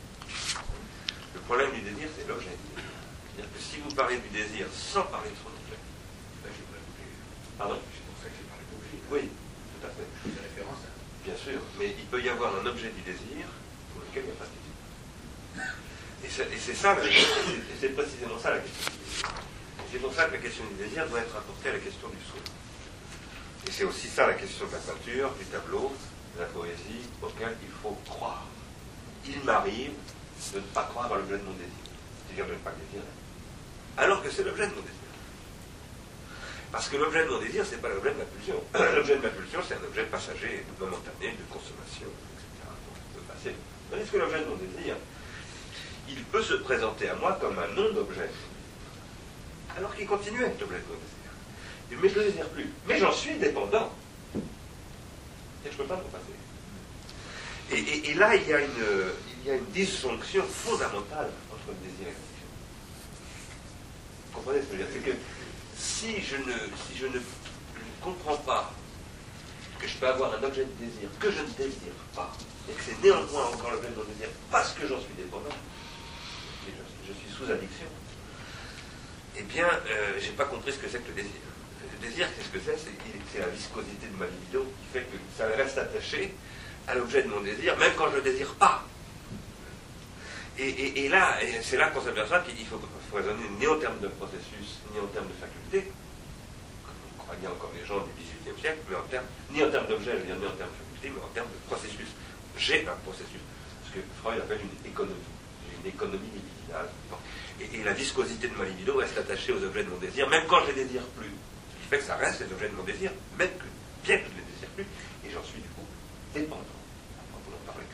Alors, et ça, c'est toute la difficulté. Parce que, évidemment, l'addiction, on a tendance à la une dimension négative qu'elle a évidemment. Et pourquoi est-ce qu'on a là? C'est parce que Platon, Platon nous dit le, non, le désir est souverain. Mais non, il n'est pas souverain. Il n'est jamais souverain.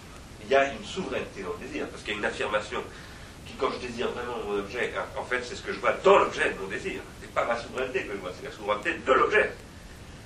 Description de la Baudelaire parlant de la femme, quoi, hein, qui me- qui m'écrabouille de son mépris. C'est comme ça que je la désire. Elle me traîne dans la boue, véritablement. Euh, et, toute la souveraineté de mon désir est transférée dans le. Et c'est ça qui est magnifique, cette espèce de circuit qui me revient ensuite. Parce que je récupère la plus-value de cette souveraineté j'en récupère une petite partie après. Euh, voilà. Je voulais dire d'ailleurs, parce que tu as cité ce, parle de l'autre plan, l'inconsistance, tout ça, c'est au sujet. Bon. Cette histoire de croyance, parce que De Guy n'est pas là aujourd'hui, mais pour lui, ça sent le soufre, cette affaire. Euh, je le sais bien, il se dit, voilà, il file un mauvais coton, Stigler. Il va nous faire un retour, à je sais pas quoi. Moi aussi, j'ai beaucoup regretté qu'il ne soit pas là ce soir. Mais j'espère qu'il écoutera le truc. Euh, il s'intéresse au sujet, donc euh, Mm. je pense que Paul.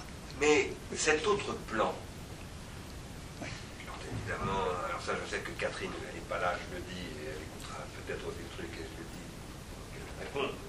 Pour elle, c'est ça y est, ils sont foutus quand ils parlent de l'autre plan. L'autre plan, ça y est, c'est le retour à, à l'autre monde. dont Nietzsche nous avait dit qu'il n'y en a pas.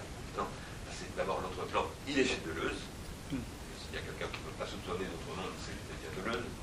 Il est chez Deleuze. Et cet autre plan, Deleuze renvoie à ce qu'il appelle la consistance.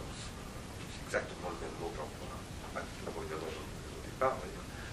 C'est le plan, pour moi, que, que je rencontre précisément quand je tombe amoureux, par exemple. C'est-à-dire que quand d'un seul coup, un objet s'élève pour moi comme un objet de mon désir. Il vient de mon désir, pas de ma pulsion, pas de ma consomption. Et que d'un seul coup, cet objet, en lévitation. Seul coup, cet objet, il, il passe sur un autre plan, véritablement. Il, n'est plus au même niveau que les autres objets. Il n'est- plus tout un objet comme les autres. Plus du tout. Bon. Et ça, on ne peut pas s'en passer. Une, vie qui, qui- serait sans ça n'est plus une vie pour moi. Euh, or, cet objet-là, c'est un- c'est l'objet de la sublimation, c'est l'objet de l'art, c'est évidemment. un objet d'art qui n'est pas soumis à ce processus de lévitation, de transformation, de mise sur un autre plan, c'est pas l'objet de l'art. Et de ce point de vue-là, je ne vois pas comment on peut contester du coup un objet qui, effectivement, fait qu'il y a un investissement d'objets, comme on dit, qui, est de l'ordre de la croyance. On peut faire ce qu'on veut, bon, c'est de l'ordre de la croyance. Il me semble que c'est pas évitable, ce genre de choses. Mais du coup, c'est un objet de dépendance. Et c'est bien pour ça que c'est pas un objet religieux, d'ailleurs. Parce que c'est un objet impur. À partir du moment où c'est un objet de dépendance, il est déjà en train de créer la bêtise qui l'accompagne, c'est-à-dire le contraire de ce que je viens dire. Qu'est-ce qu'il y a rien de pire qu'un objet de désir qui s'était élevé, qui coup devient un objet de dépendance qui, qui, qui se renverse, qui devient un objet de haine, un objet de mépris, un objet de. ou en tout cas un objet de misère qui est. tu te laisses aller. de- J'en ai déjà parlé une fois ici. de- comment s'appelle Le chanteur. Aznavour. Ah, oui. Oui. Oui. Je, je profite là euh, pour, euh, pour te relancer sur cette question donc, de l'autre plan, hein, donc le, le plan des consistances. Euh, ce qui m'est douloureux, c'est de ne pas pouvoir visualiser euh, la temporalité de la foi que tu dis requise pour cette affaire. Je n'arrive pas à comprendre comment on vit au jour le jour euh, avec ce il faut là. Tu dis il faut y croire. Parce que quand tu l'as présenté tout à l'heure, il y a deux minutes à peine, ça c'était de l'ordre d'une épiphanie. C'était une illumination euh, profane, impure, mais il n'y avait, il y avait pas de croyance requise. Et là, avec, avec Catherine, il n'y avait aucun problème, je crois. Là, elle, elle pourrait dire les choses comme ça du grand verre de Duchamp. Ah ben il y a une cœur aussi, il y a une croyance. Excuse-moi. Euh, Je, je- je pense que j'ai terminé là. Je- euh, ce ce que je, Oui, ce que je n'arrive pas, euh, je ne sais pas si c'est un, un- il ne s'agit pas de conceptualiser, mais il s'agit de pouvoir figurer le régime de croyance par rapport à ce plan des consistances. Moi, il m'arrive, ça m'arrive plus maintenant, presque plus. Mais il m'est arrivé, à une époque de ma vie, je tombais amoureux de toutes les filles. Je... Est très facilement amoureux. Il suffisait que je commence à regarder un peu une fille comme ça, euh, bon, euh, qui avait un petit peu de chien et tout, hop, je- c'est vraiment Et puis, euh, deux jours après, elle renvoyait la fille. Je me disais, mais qu'est-ce qui m'a pris? Un mirage. Et on a tous vécu ce truc-là euh, un jour dans sa vie au moins, j'espère. Il, y a soit, je, il est têtes qui font. Je vous le souhaite vivement d'avoir vécu ça. Euh, parce que les gens qui ont pas dit la perte n'ont jamais vécu ça, mais en fait, ils n'ont jamais vécu eh bien, qu'est-ce que tu te dis quand, quand tu as vécu un truc comme ça? C'est-à-dire que tu, tu as, comme ça, à un moment donné, ça, ça s'est mis à faire des bulles de champagne et tout, puis deux jours après, tu te dis, mais qu'est-ce qui m'a pris je. Tu y as cru. Tu t'y es cru, comme on dit. Tu y as cru. Donc c'est déjà un truc. de- à partir du moment où l'objet se détache des autres, il faut bien que tu y crois à ce détachement. Sinon, euh, ça ne se produirait pas. Parce que l'objet se transforme véritablement. C'est une espèce, c'est de la magie, littéralement. Moi, je dis c'est de la mystagogie. Parce qu'en fait, cet objet t'initie à des mystères. Enfin, tu cherches toujours des objets pour t'initier à des mystères. Et il se trouve qu'il y a des époques de sa vie où on, on les voit partout dans tel type d'objet, puis après dans d'autres. et- Après, pour continuer sur la question, de- parce qu'effectivement, la vraie question, c'est la temporalité. Ce que j'appelle le processus. En fait, ce que je viens de dire là, on va dire, c'est un objet de fantasme au sens habituel du terme. C'est-à-dire, j'ai fantasmé le truc. Puis il y a le sens inhabituel. Un jour, une femme est venue me voir, elle est connue d'ailleurs, vous la connaissez, euh, mais je dis pas son nom, elle est venue me voir, elle m'a fait parler, elle voulait me filmer. J'ai parlé de fantasme, et puis elle est revenue me voir après, elle me dit, mais enfin, vous parlez de fantasme, le fantasme. Elle me dit, ma mère est psychanalyste, le fantasme, ça n'est que du fantasme. Je lui dis, bah, vous devriez aller voir votre mère pour lui demander de vous expliquer ce que c'est que le fantasme. Fantasme, ce n'est pas que du fantasme. Il y a deux façons de parler du fantasme. Excusez-moi de dire des choses qui sont un peu triviales. Il y a le fantasme dont je viens de parler là, j'ai eu un fantasme, j'ai flashé, comme on dit aujourd'hui, euh, sur une personne, bon, et puis le lendemain, n'importe quoi. Et puis après, il y a le fantasme, qui est l'apparition. Et qui est l'apparition qui fait que euh, c'est le sujet de te laisses aller d'un amour, d'ailleurs. hein. Ça fait 20 ans que ça dure, euh, etc. Puis à un moment donné, il y a une désapparition, il y a une disparition. Et, et ça, ça, ça, ça demande du temps, ça, un- ça, demande une pratique, un soin. C'est ça qu'on appelle littéralement l'amour. Qui fait qu'on n'est plus dans, dans- dans simplement une, une apparition fantasmatique, mais qu'on est- qu'on a investi véritablement un objet, qu'on y a lié sa vie. euh, et, et bon, et ça peut être la poésie Wordsworth, ça peut être euh, la philosophie de Platon, ça peut être la musique dont je parlais tout à l'heure, euh, qui va bouffer une partie de mon existence, etc. mais ça suppose des pratiques. Et là, pour reprendre des termes qui nous sont chers, nous nous individuons. Dans le fantasme euh, passager comme ça, je m'individue pas. J'ai une espèce comme ça, j'ai une apparition, puis hop, c'est comme quand je fais un rêve éveillé. Enfin bon, puis hop, je me voilà, je t'écoutais tout à l'heure, à un moment donné, il y a un truc qui m'est venu, qui, a- fait un peu écran, puis hop, je me suis raccroché. Mais il y a d'autres choses, et qui créent de l'addiction, qui ne se réduisent pas à l'addiction. Qui sont de l'investissement, ce qu'on appelle de l'investissement. Et ça, ça donne de l'individuation. Mais donc cette temporalité, alors, pour, puisque tu posais quelle en est la temporalité, bah, chaque objet a sa temporalité. C'est ça le problème. C'est-à-dire qu'on est à chaque fois, et précisément aimer l'objet, c'est en trouver la temporalité. C'est précisément ça. Sachant que l'objet, c'est moi aussi. C'est un objet que je projette. Donc c'est ma temporalité en même temps que la temporalité de l'objet. Et du coup, ça va devenir, un, appelons ça aussi, on pourrait le dire presque avec Heidegger, un projet. Entre l'objet et l'autre objet, entre les deux objets, qui s'aiment comme un Mais ça, c'est une. Pour moi, là, il y a quelque chose d'extrêmement important. J'ai du mal à, tirer la communauté psychanalytique vers Simonon, parce que Simonon a dit tellement de conneries sur Freud.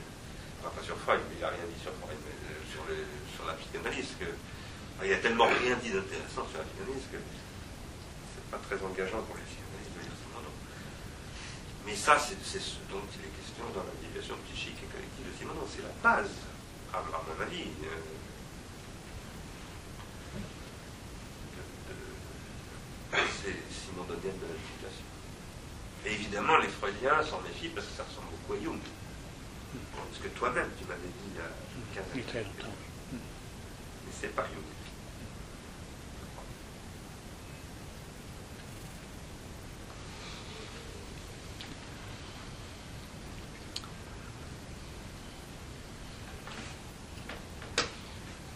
Euh, Genre, tu as, tu as choisi des, objets. Euh, et, tu as parlé de ce pharmacone, de, savoir la temporalité.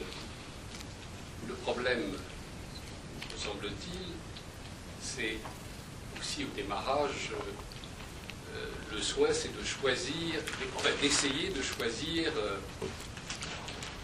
un pharmacone qui permette de s'élever et non pas de, tomber. Et là, qu'est-ce qu'on peut dire là-dessus? Parce que, j'oubliais, parles de la musique, tu parles de la poésie, euh, il y en a de tous les, niveaux, pour tous les goûts, et, quelque chose que tu apprécies, un autre expliquera que tu n'arriveras pas à comprendre pourquoi euh, l'autre apprécie.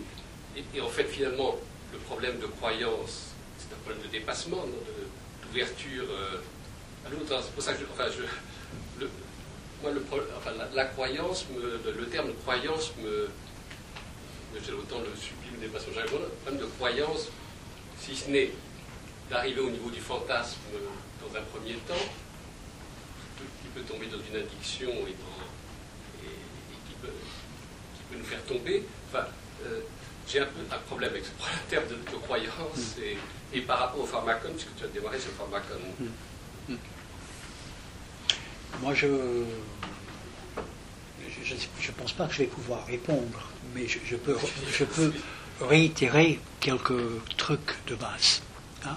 Le pharmacone nous attire vers le haut, et simultanément, c'est un problème de traduction et un problème de vie, ça nous plonge dans les affres de la, souffrance. Le, pharmacone, c'est ce qu'il y a de plus précieux, et c'est le poison le pire il n'est pas question, je ne sais pas quel désir ou je ne sais pas quelle décision, il n'est pas euh, question de choisir. On est élu par le pharmacone, et puis après, on se débrouille avec. ça, c'est la, première chose. En tout cas, là, le, euh, moi, je pense que c'est là-dedans que la problématique de la croyance devient efficiente très loin de la religiosité dont parlait Michel Deguy à, la, précédente séance, il y a deux séances déjà. Euh, cette croyance-là, moi je, me, je, donnerai quelques titres d'expertise pour en juger. Je ne pense pas qu'on est dans, un, dans le cadre d'une quelconque religion révélée avec cette croyance-là. On est dans, quelque chose qui, qui est exigé par le fait que le pharmacone est tantôt euh, vers le haut, tantôt vers le bas, et ce, dans une, perturbation de tous les sens. Euh, ça, secoue le, pharmacone. C'est le secret de son, attrait. Et, c'est ce qui fait que, d'une certaine manière, il y a beaucoup d'écoles de pensée contemporaine qui, voudraient s'en débarrasser le plus vite possible pour aller vers euh, par exemple, on peut résumer toute une vision de la chose qui, consiste à écraser la question de traduction et, donc de vie autour de pharmacone. Euh, les questions donc, de toxicomanie ont été euh, broadcast aux États-Unis sur euh, une dizaine, d'années avec une espèce de formule de base, une devise. Ah, c'était Just say no. Là, ça a été, ridiculisé par, euh, à commencer par les jeunes. Hein. Ça ne marche pas, ça, just say no. Ce n'est pas là l'instance de la décision. Euh, bon, je ne dirais pas plus pour l'instant, Arnaud. Hein. Sur la croyance, répondre ça, c'est très très important C'est une question très difficile. Hein. Hmm. Rien n'est plus compliqué que la question de la croyance. Je crois qu'il n'y a rien j'ai essayé de dire le bouquin de Bouvray, c'est un petit peu, je raconte ça. J'ai pas réussi à continuer parce que je trouve que Est-il nécessaire de croire, c'est ça? Oui. oui. Mais euh, en tout cas, ça, ça, ça travaille Bouvray aussi. Oui. Euh, en général,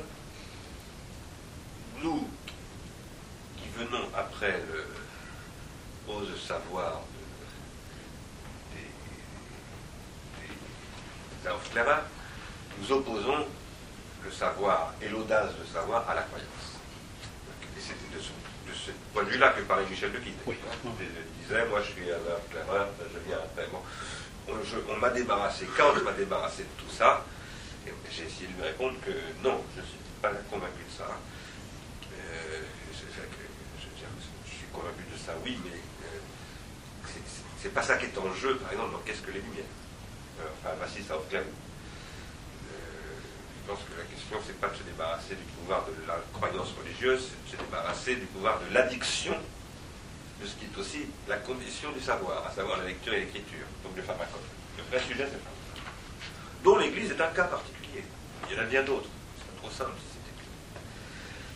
Euh, nous, nous avons intériorisé deux siècles après que euh, la croyance, c'est euh, et le savoir, c'est comme l'huile et l'eau. Mais pas, c'est pas le cas du tout. Il n'y a pas de savoir sans croyance. Un savoir, quel qu'il soit, euh, aussi euh, extrêmement mathématisé et formalisé qu'il puisse être, suppose des croyances. On appelle des axiomes.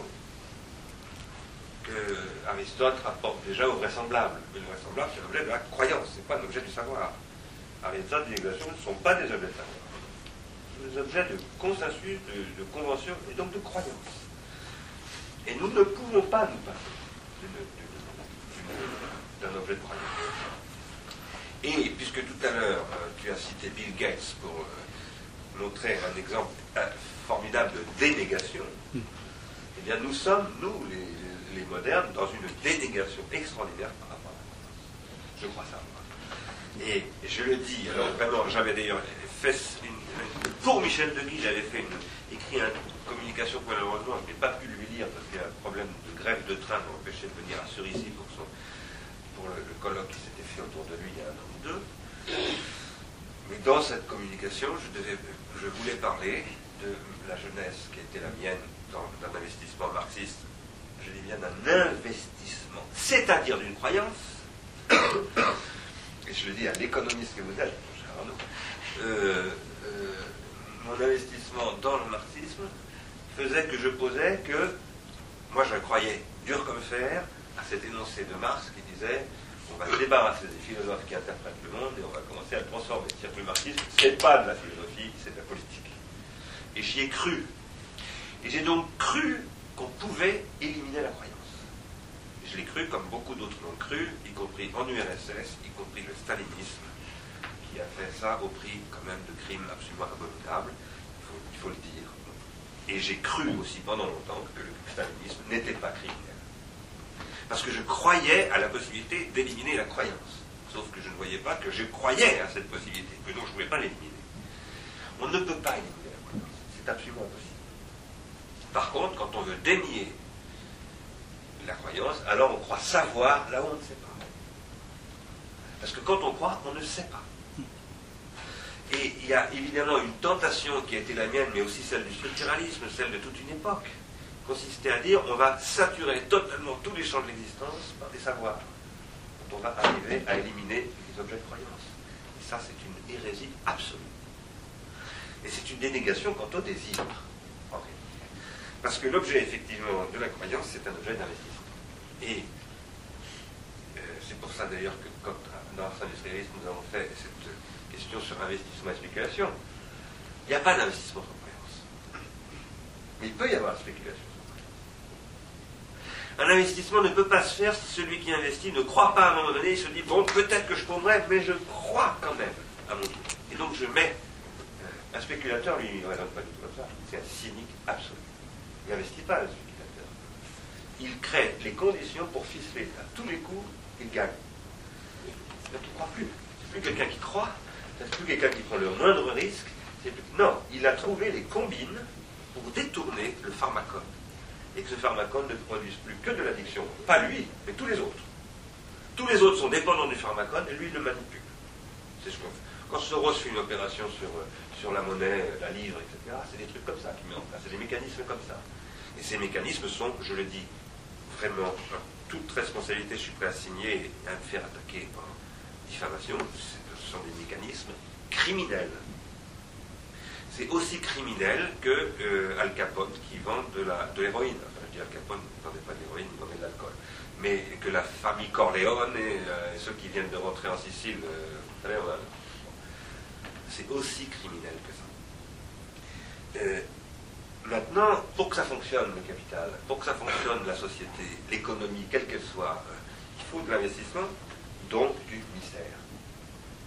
Il faut qu'il y ait des objets qui ne sont pas sur le même plan que les autres parce qu'ils ne sont pas des objets de calculabilité.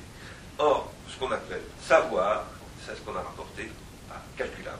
C'est-à-dire que n'est véritablement un objet de savoir que ce qui va être, pouvoir être formalisé, mis en équation, etc. Mais il y a des objets qui ne sont pas calculables.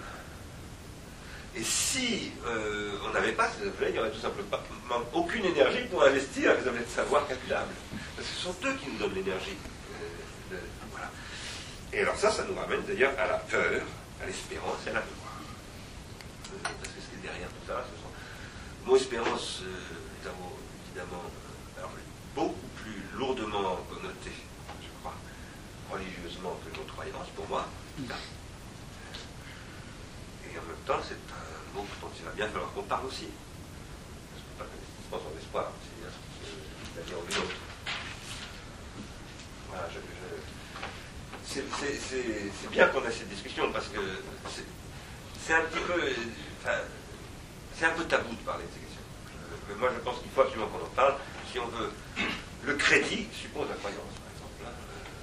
Euh, Et, et j'avais essayé de montrer, mais c'est pas moi qui le dis, c'est Max que, que la, le- la- ce qu'il appelle la rationalisation, c'est la transformation de la croyance en confiance. Mais j'ai soutenu qu'une confiance Qui, qui qui, qui c'est qui a fait ça? Max Weber Oui, oui, bien sûr. Oui. euh, montre Oui. que qu'est-ce que c'est que le capitalisme, c'est ce qui est, capa- qui est capable de transformer l'objet de croyance en objet de confiance. Donc que l'objet de croyance n'est pas calculable, l'objet de confiance est calculable. Et Max Weber dit, à terme, il éliminera forcément l'objet de, de toute confiance, parce que, parce que ça ne peut que conduire à un désenchantement. euh, voilà. Je- enfin, je- moi, c'est comme ça que je le Max Weber. en tout cas. Et je pense que nous y sommes aujourd'hui, à ce moment-là. Lui, il le voyait venir il y a un siècle, et nous, nous le voyons.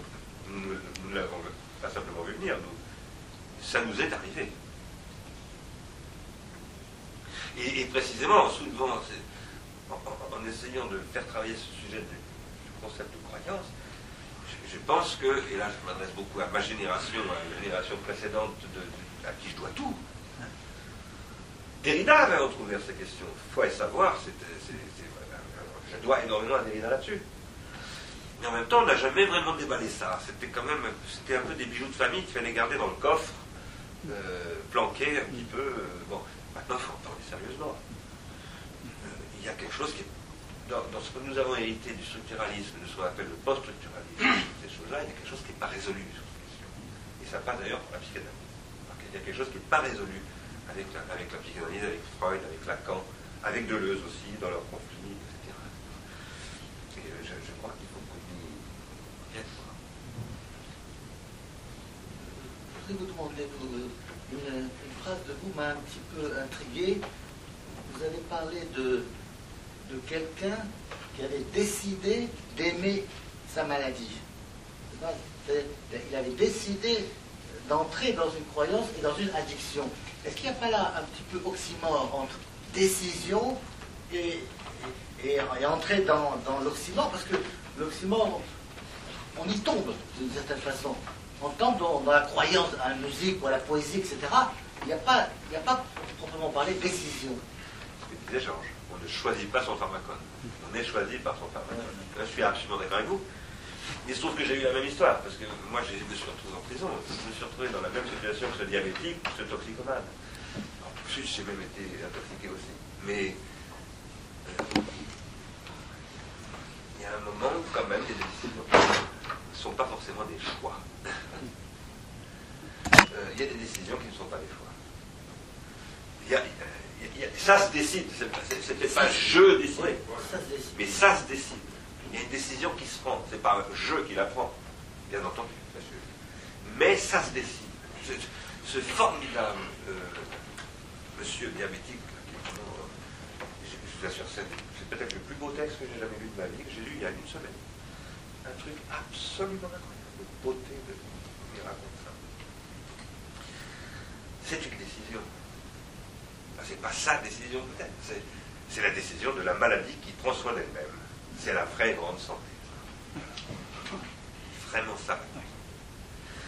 Mais, il n'empêche qu'à un moment donné, ça s'incarne. Un type dit, ben, il va voir son tout libre, il dit, non, maintenant c'est fini.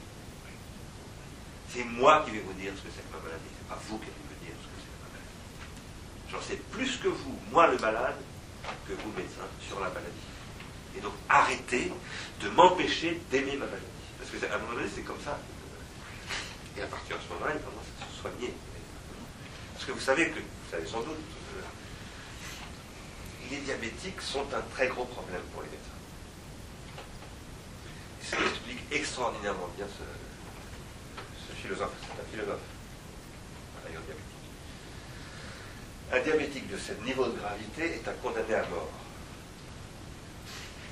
Et le médecin est obligé, parce qu'il y a des moments de dépression grave. Voilà.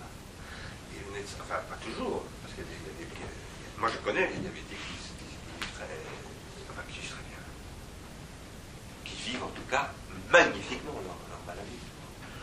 On n'a pas l'impression qu'ils soient dépressifs. Mais bon, c'est quand même une. Je le sais parce que j'ai un ami qui est, endocrinologue et qui m'a. j'ai eu moi une, collaboratrice qui était diabétique.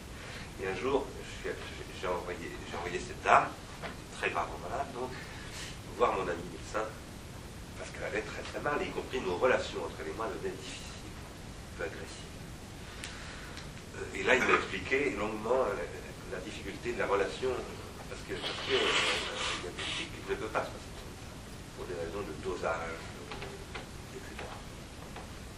Et il y a à un moment donné, une relation entre le médecin et le, patient qui devient agressive, euh, qui devient très difficile.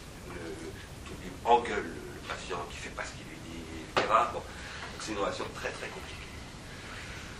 Et, ce qu'explique ce, travail formidable de, ce philosophe, c'est qu'il faut subjectiver la maladie.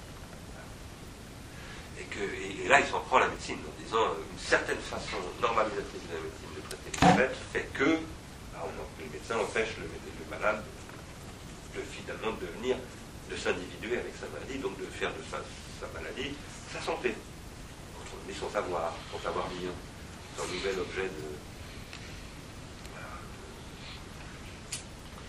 Et là, euh, à un moment donné, je veux dire, il a bien fallu qu'il y ait une décision qui se prenne et qu'à un moment donné, il vienne voir son médecin et il dise c'est fini. Qui prenne le pouvoir, si vous voulez, un petit peu sur, le, sur, la maladie, le système. Donc là, il y a une question de décision. Ce n'est pas la volonté du sujet de maîtrise, etc. Certes, n'empêche que c'est une volonté. Et pour moi, en fait, le vrai sujet qui est derrière la croyance, c'est la volonté. C'est-à-dire que la croyance, ça m'apporte beaucoup parce que, pour mille raisons, parce que moi je vis des expériences mystagogiques en permanence. Je vois le monde plein, plein de fantômes et d'apparitions, en étant un rationaliste extrême. Je, je l'ai dit ici l'autre fois, mais je le maintiens, je suis un terreur et je dis absolument. Et à, vraiment m'installer dans cette position de manière euh, extrémiste, radicale. Mais euh, on a euh, critiqué l'Aufklärung comme une métaphysique, etc. Et mes grands amis, aussi bien d'ailleurs Foucault, De tous ces gens-là, euh, euh, mis en question la volonté, euh, la volonté du sujet, etc. Mais il faut qu'on revienne à la question de la volonté aujourd'hui. L'urgence absolue aujourd'hui de la philosophie, en tant qu'elle est une thérapeutique, un soin qu'elle prend à la vie, à l'existence, c'est la volonté. Il faut qu'on arrête de nous bassiner les oreilles avec quand vous êtes parlé de volonté, vous êtes dans la métaphysique. Ça, c'est. Ça, Derrida me disait ça. Et ça, je supportais pas. C'est inadmissible. Il y a bien entendu une, il y a bien entendu une définition métaphysique de la volonté. La volonté a été dominée par la définition métaphysique de la volonté. Ça, c'est absolument évident. Aujourd'hui, nous avons l'obligation d'avoir une pensée non métaphysique de la volonté. On ne peut pas se permettre de ne pas penser la volonté. Et ça, c'est la question de Nietzsche, qui nous revient en pleine figure, qui est, qui est devant nous. Pas du tout derrière nous. Et là, ça passe par le pharmacone, l'addiction, le mystère, la croyance, enfin tous ces machins-là que Nietzsche pose d'ailleurs. hein, ce sont des questions- tout ça sont des questions. Moi, j'aime, je sais pas vous, mais moi j'aime beaucoup la, la tournure que prend cette, euh, cette, cette soirée. D'ailleurs, euh, Bernard l'a un peu dit euh, il y a un instant, il va falloir que, on- il faut que, il faut. euh, je, je retiens euh, beaucoup de choses qui, qui m'ont fait au fond, quand tu, tu as dit il y a un instant, on, s'individue dans une initiation permanente au mystère. Euh, je crois que ça- mérite d'être posé. Mais je voudrais me, me placer pendant encore un moment dans une posture un peu espiègle, comme si Denis était là. Et, et comme si au fond, alors je ne pense pas dire que je vais dire, ce serait malvenu. Mais euh, tout à l'heure, tu as été moins prudent que Georges. C'est-à-dire, mais tu l'as expliqué lorsque tu euh, disais que euh, au fond, le plaisir n'est pas un problème de manque, mais, mais d'addiction. euh, euh, tu as fini par dire euh, il faut apprendre donc à aimer sa souffrance. Alors là, je ne sais pas, je n'ai pas regardé Georges à ce moment-là, mais Georges aurait dit voilà, ça y est, on va verser. Est-ce que, euh, est-ce que euh, moi qui ai tant expliqué que je ne voulais pas verser dans le dolorisme, est-ce que, par la voix de ce que vient de dire Bernard, on ne va pas nous ramener à cela Surtout que, euh, de là à Nietzsche, semble-t-il, euh, il n'y a qu'un pas qu'on peut franchir, puisque les romantiques finissent toujours dans le giron de l'Église.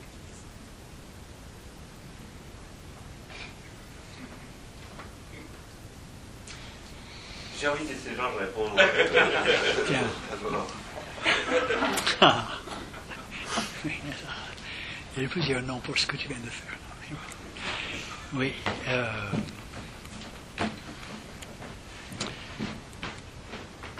Moi, je. c'est- malheureux euh, que. euh, c'est une sorte de malheureuse synonymie qui. euh, c'est une malheureuse synonymie le fait que un grand livre sur Nietzsche était écrit par quelqu'un qui s'appelle Stigler. Et il ne s'agit pas de Bernard.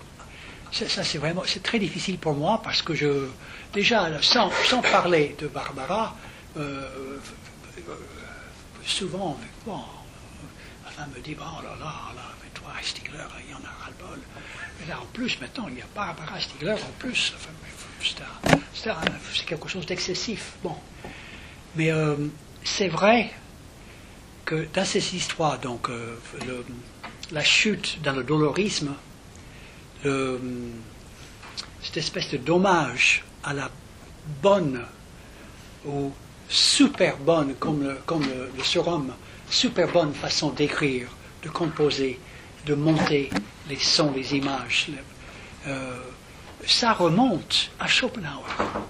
C'est vrai que c'est très récent chez moi de, de voir donc un, traitement, euh, j'ai envie de dire, non id- idéologique, mais physiologique de l'interface Nietzsche-Schopenhauer. Et je connais personne monde, ça je dis ça avec la plus extrême objectivité, personne au monde qui présente cette question mieux que Barbara Stiegler dans, de- son, livre sur Nietzsche. Hein.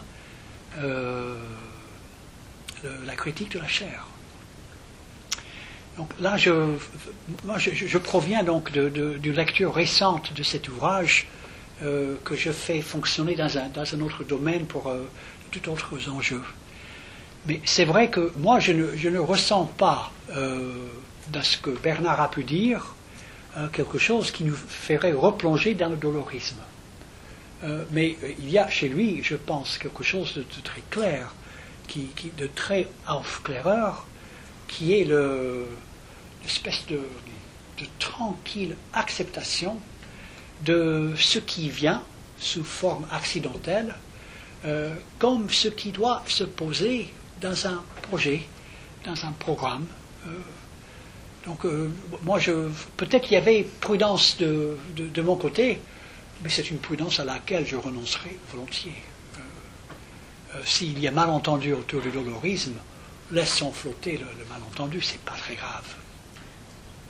Oui, Il y, a, une vraie question, bien entendu. Oui. Cela dit, bon, nous sommes très très près du christianisme dans toutes les questions, évidemment, et, et- et- et- et disons-le très clairement. Euh, c'est dommage que Nancy ne soit pas là, d'ailleurs. Oui. C'est un peu avec lui de tout ça. Euh, Oui. Il faudrait qu'on l'invite un jour à parler de tout ça. Oui. Parce que, mais euh, ça c'est un petit peu la même chose que ce que je disais tout à l'heure sur, quand je répondais à Arnaud sur la, la croyance quand j'étais jeune. Il s'agissait de dénier la croyance, de croire qu'il n'y avait pas de croyance. Bon, il y a tout un pan, de- il, y a, il y a tout un vocabulaire qui est interdit par soupçon de christianicité. Euh, c'est pas parce que euh, euh, on dit qu'on est prêt à aimer sa douleur qu'on est en train de tenir le discours du christianisme. Et là, merci à Georges d'avoir employé le mot d'accident. Il y a deux façons de prendre la douleur. Il n'y en a pas, il y en a beaucoup plus que deux, bien entendu. En Asie, il y a plein d'autres manières de connaître, parce que l'Asie est une très grande pensée de ces questions. Il y a en Asie mais nous, et qui par Schopenhauer, pour nous d'ailleurs, mais nous, les Occidentaux, nous avons deux principales sources, à ma connaissance en tout cas, sur cette question de la douleur, une qui est chrétienne et une qui est stoïcienne. Pas stoïcienne, disons, disons gréco-tragique, d'origine tragique, et qui peut devenir stoïcienne ensuite, c'est-à-dire post-tragique, bon, euh, qui est d'ailleurs celle de Nietzsche. Nietzsche s'inscrit pleinement là-dedans. Et Nietzsche ne dit pas du tout qu'il n'y a pas de douleur. Nietzsche dit exactement le contraire. Il explique, et d'ailleurs Barbara en parle très bien dans son livre, que, euh, que le plaisir, c'est d'abord de la douleur. C'est la douleur apprivoisée. Je vais prendre des exemples complètement idiots. Pour apprendre à aimer les épices, il faut d'abord que ça vous ait. Et il y a- tout est, d'abord apprentissage. Une forme de ce que j'appellerais pas de la douleur, mais de la nécessité. Les Grecs appellent ananté. Et ça, c'est tragique. C'est-à-dire que euh, je dois d'abord faire, parce qu'on dit de nécessité, vertu. Ananké, arrêter. Je dois transformer l'accident, il me tombe dessus, la moira, ce que les Grecs appellent la moira, ça me tombe dessus, je suis né comme ça, etc. Une gueule de traviole, j'ai euh, Léo Ferrer, hein. Euh, bon. Comment on fait quelque chose Euh, c'est je dois énormément à Deleuze dans cette situation extrême d'incarcération dont je parlais tout à l'heure, parce que grâce à lui, j'ai lu Joe. Joe Bousquet m'a accompagné pendant ces années difficiles. Et alors, quand vous lisez Joe d'un seul coup, vous vous dites, euh, on peut tout faire. C'est pas du tout chrétien. Pas du tout chrétien. Par contre, le christianisme, il y a une partie du christianisme qui procède aussi de pour que tout n'est pas à foutre à la poubelle, le christianisme. Quoi. Euh, le christianisme a été euh, un, système euh, mentale et, et affective et tout ce qu'on veut.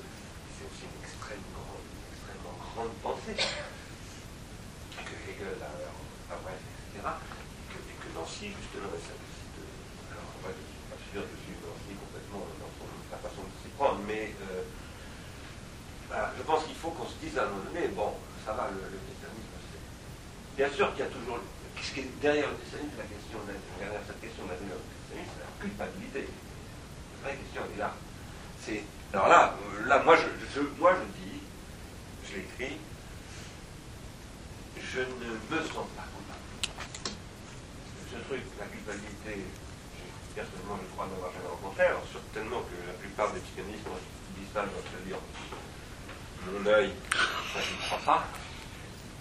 Et en plus, j'ai pas fait d'analyse, donc on doit se dire, ben voilà, voilà le sujet, voilà le problème. Mais moi, je ne me sens pas coupable, je n'ai jamais eu le sentiment et j'ai jamais cru à Freud quand il parle de. Que ce soit un truc marqué culturellement, etc. Peut-être, mais personnellement, je n'ai pas l'impression d'être tombé là-dedans. Et alors là, je suis du côté de lui. Et, je pense qu'en revanche, que, là, il y a une vraie question. C'est-à-dire qu'une société de la culpabilité, la culpabilité est une saleté. Le, mécanisme de culpabilisation est une saleté. Voilà, je pense que un, un très grand travers historique. Qu'en général, douleur et, culpabilité, on les rapporte. C'est-à-dire que la douleur est le signe de la culpabilité, du coup, il y a de la douleur. Donc celui qui dit je souffre, c'est celui qui culpabilise. Non, on peut très bien souffrir. On peut très bien dire je vais apprendre à aimer ma souffrance sans culpabilité. sans faire, c'est ma faute, c'est ma faute, c'est ma très grande faute, comme je l'ai fait quand j'étais petit pour faire plaisir à ma grand-mère. Euh, mais, je pense que croyance, euh, souffrance, tous ces mots-là mots qu'on peut parfaitement utiliser en dehors du christianisme.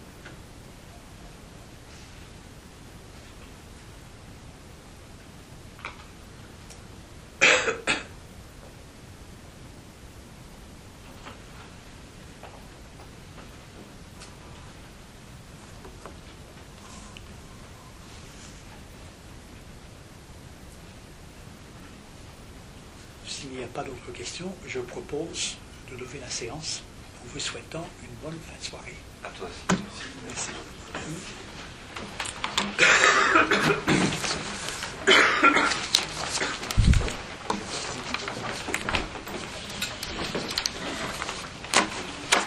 Hey, Antoine.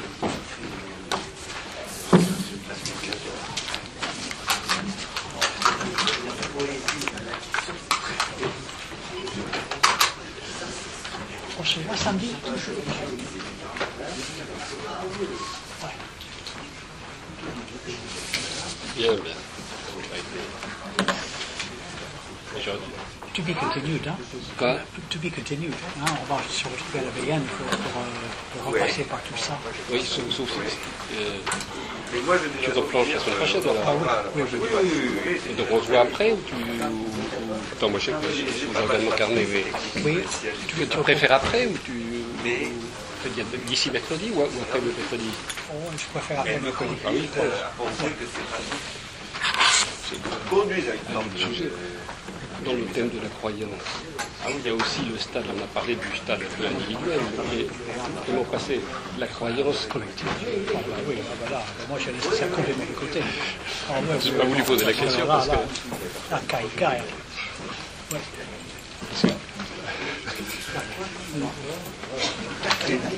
On pourrait pas aller dîner ensemble après le truc de samedi?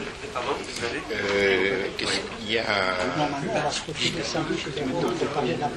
l'association. Je pense que toi, tu candidature.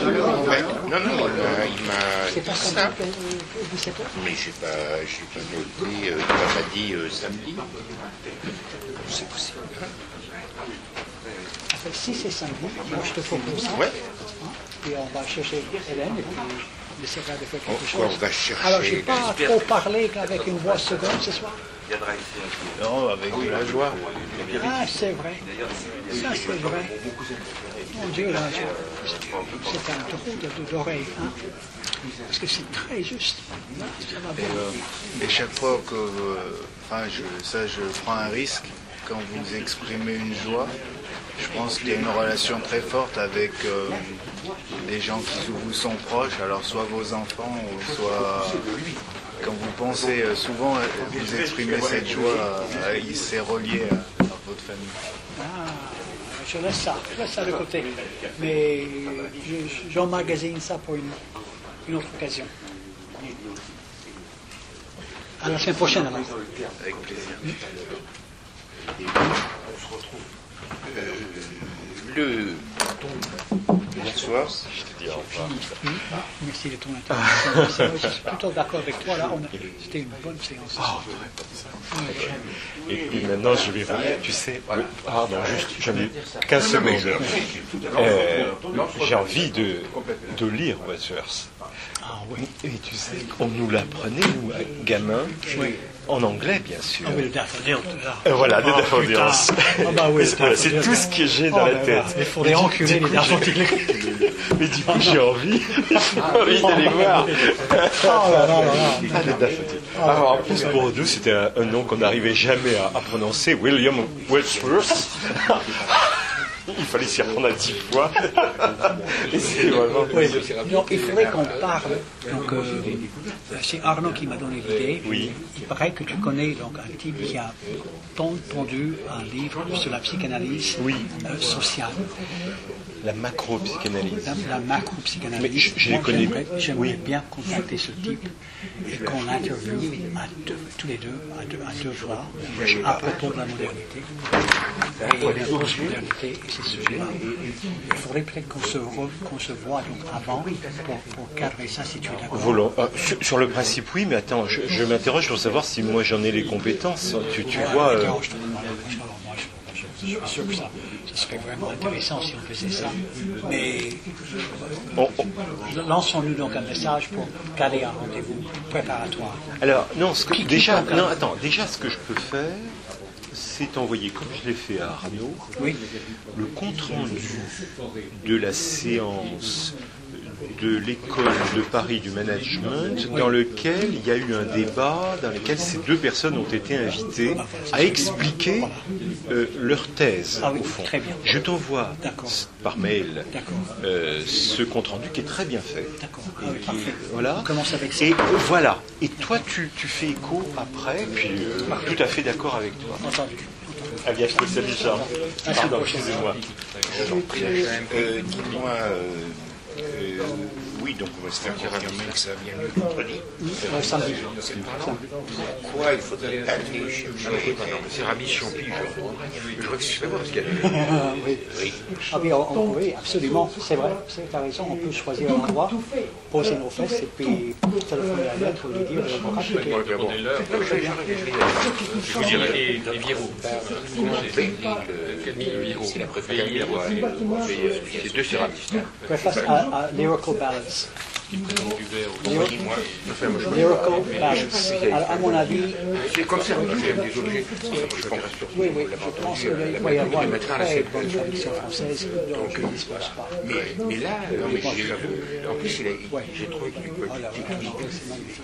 il arrive à euh, de découvrir et à aspect. Là, jusqu'à preuve du contraire, au moment où il écrit ça, il n'a pas encore bien intégré le géométrie. Mais cet ami, le qui a euh, sais, il arrive là quelque chose de stupéfiant. Enfin bon, euh, regardez, il dirait quoi. du coup, ça à une Le, seul problème, c'est qu'il expose quelque chose. cette année, on peut essayer d'abord parce qu'il était un ami, donc on est passé dans son atelier. Quand j'ai ça, très bien, on a insisté, on a tambouriné, on est rentré, on a fait quelque chose. Et puis il a, une fois, il a exposé tout ça, la pyramide à Mercedes, vous savez, là il y avait un truc. Parce que, d'une part, Il y a un loup des antiquaires. Voilà, voilà, voilà. Et donc, je et pense une autre fois, la boutique, bon, mais il m'a- il m'a envoyé une invitation. Et cette année, il n'y en a pas eu. elle est un peu déçue Parce que qu'il Bernard connaissent désengagé par rapport à... Oui, tu as raison, naturellement. Trucs. J'ai l'impression que euh, je travaille avec un Mais ils se connaissent en général. Peut-être qu'ils le connaissent, hein. Oui, c'est pour ça que je me pose la question. Peut-être qu'ils le connaissent. Pourtant, lui, il connaît pas on, on, est, forcément. on était bon Si vous rencontrez, On connaîtra, euh, pas. Il y en a trois. si vous voulez. Deux gens qui discutent pas là. Bernard. Bernard, Deux gens. répond Et eux, J-O-N. En plus,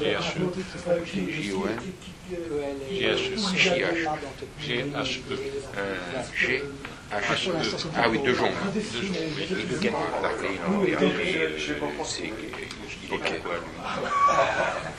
E. Ah oui, de lui Je peux vous donner votre adresse pour vous envoyer l'invitation. Ah ben, bien sûr, bien sûr. La critique d'art. hein. Oui, oui, oui. Alors, donc, c'est au...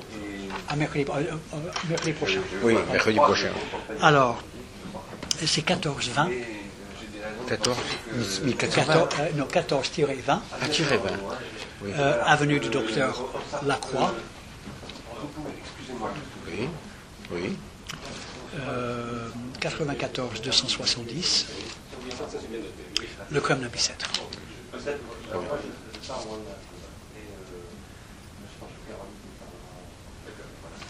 Euh, Est-ce que vous pouvez envoyer ce- ce- ceci à mon fils Bien sûr, bien sûr, entendu. Parce que j'ai sympa. eu leur temps. Oui, oui, je comprends. Merci. Ça, ça me fait plaisir. hein, de- Oui, ah oui, oui, ce oui. lien, hein. Merci beaucoup. Hein, Au un- revoir. À bientôt. À la semaine prochaine. Voilà. Ah oui, je serai là. Contre, on n'est pas de, de côté de. euh, Oui. Voilà, voilà. Et voilà une situation. Alors, donc il s'appelle Jean-Paul Mais Constanti. bon, ici, au- Et c'est ça il a que moi j'essaie. travaillé j'ai- pour je un prends think deux tank en ce moment ici. de euh, Parti socialiste Avant, je- j'appelais l'organologie générale. pendant deux ans Et, dans l'organologie un document j'ai j'ai commencé sur la prospective en recherche. pharmacologie, gé- pharmacologie générale. Les, deux, les deux séances. Il est sociologue alors. Et, et ce que disaient les gens, Économiste, sociologue. suite l'intervention de Georges, euh, son réponse bonsoir, était, était une, une espèce de, de réaction sur ce thème de la avez pharmacologie.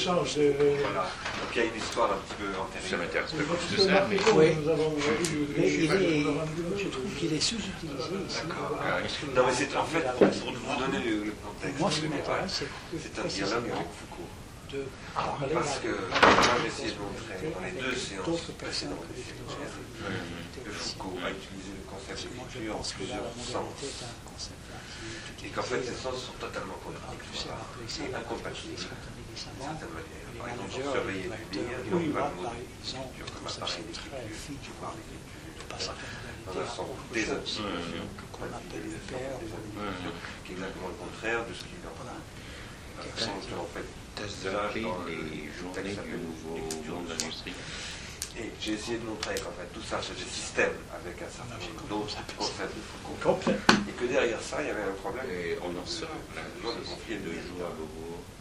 sur le pharmacologie. Et qu'est-ce qu'il ne voyait pas, c'est que l'écriture est toujours Les pharmacologique. L'écriture Non, non, et que pas simplement l'écriture, mais en fait Non, pas du tout, tout sera disponible dans toute, les toute technique de Il y soi a peut être à la fois la est-ce qu'il peut aussi créer la.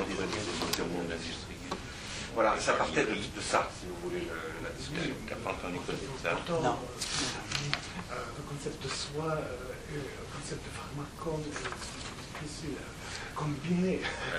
Et moi, je ne crois pas. Ça dépend de ce Donc, donc le vous, prenez- vous, vous ne prenez pas euh, l'interprétation de pharmacone qui était, était donnée par euh, Derrida, non? Si, si, si, je l'ai beaucoup commenté, même Ah, oui. j'ai écrit sur, Ah, sur, oui.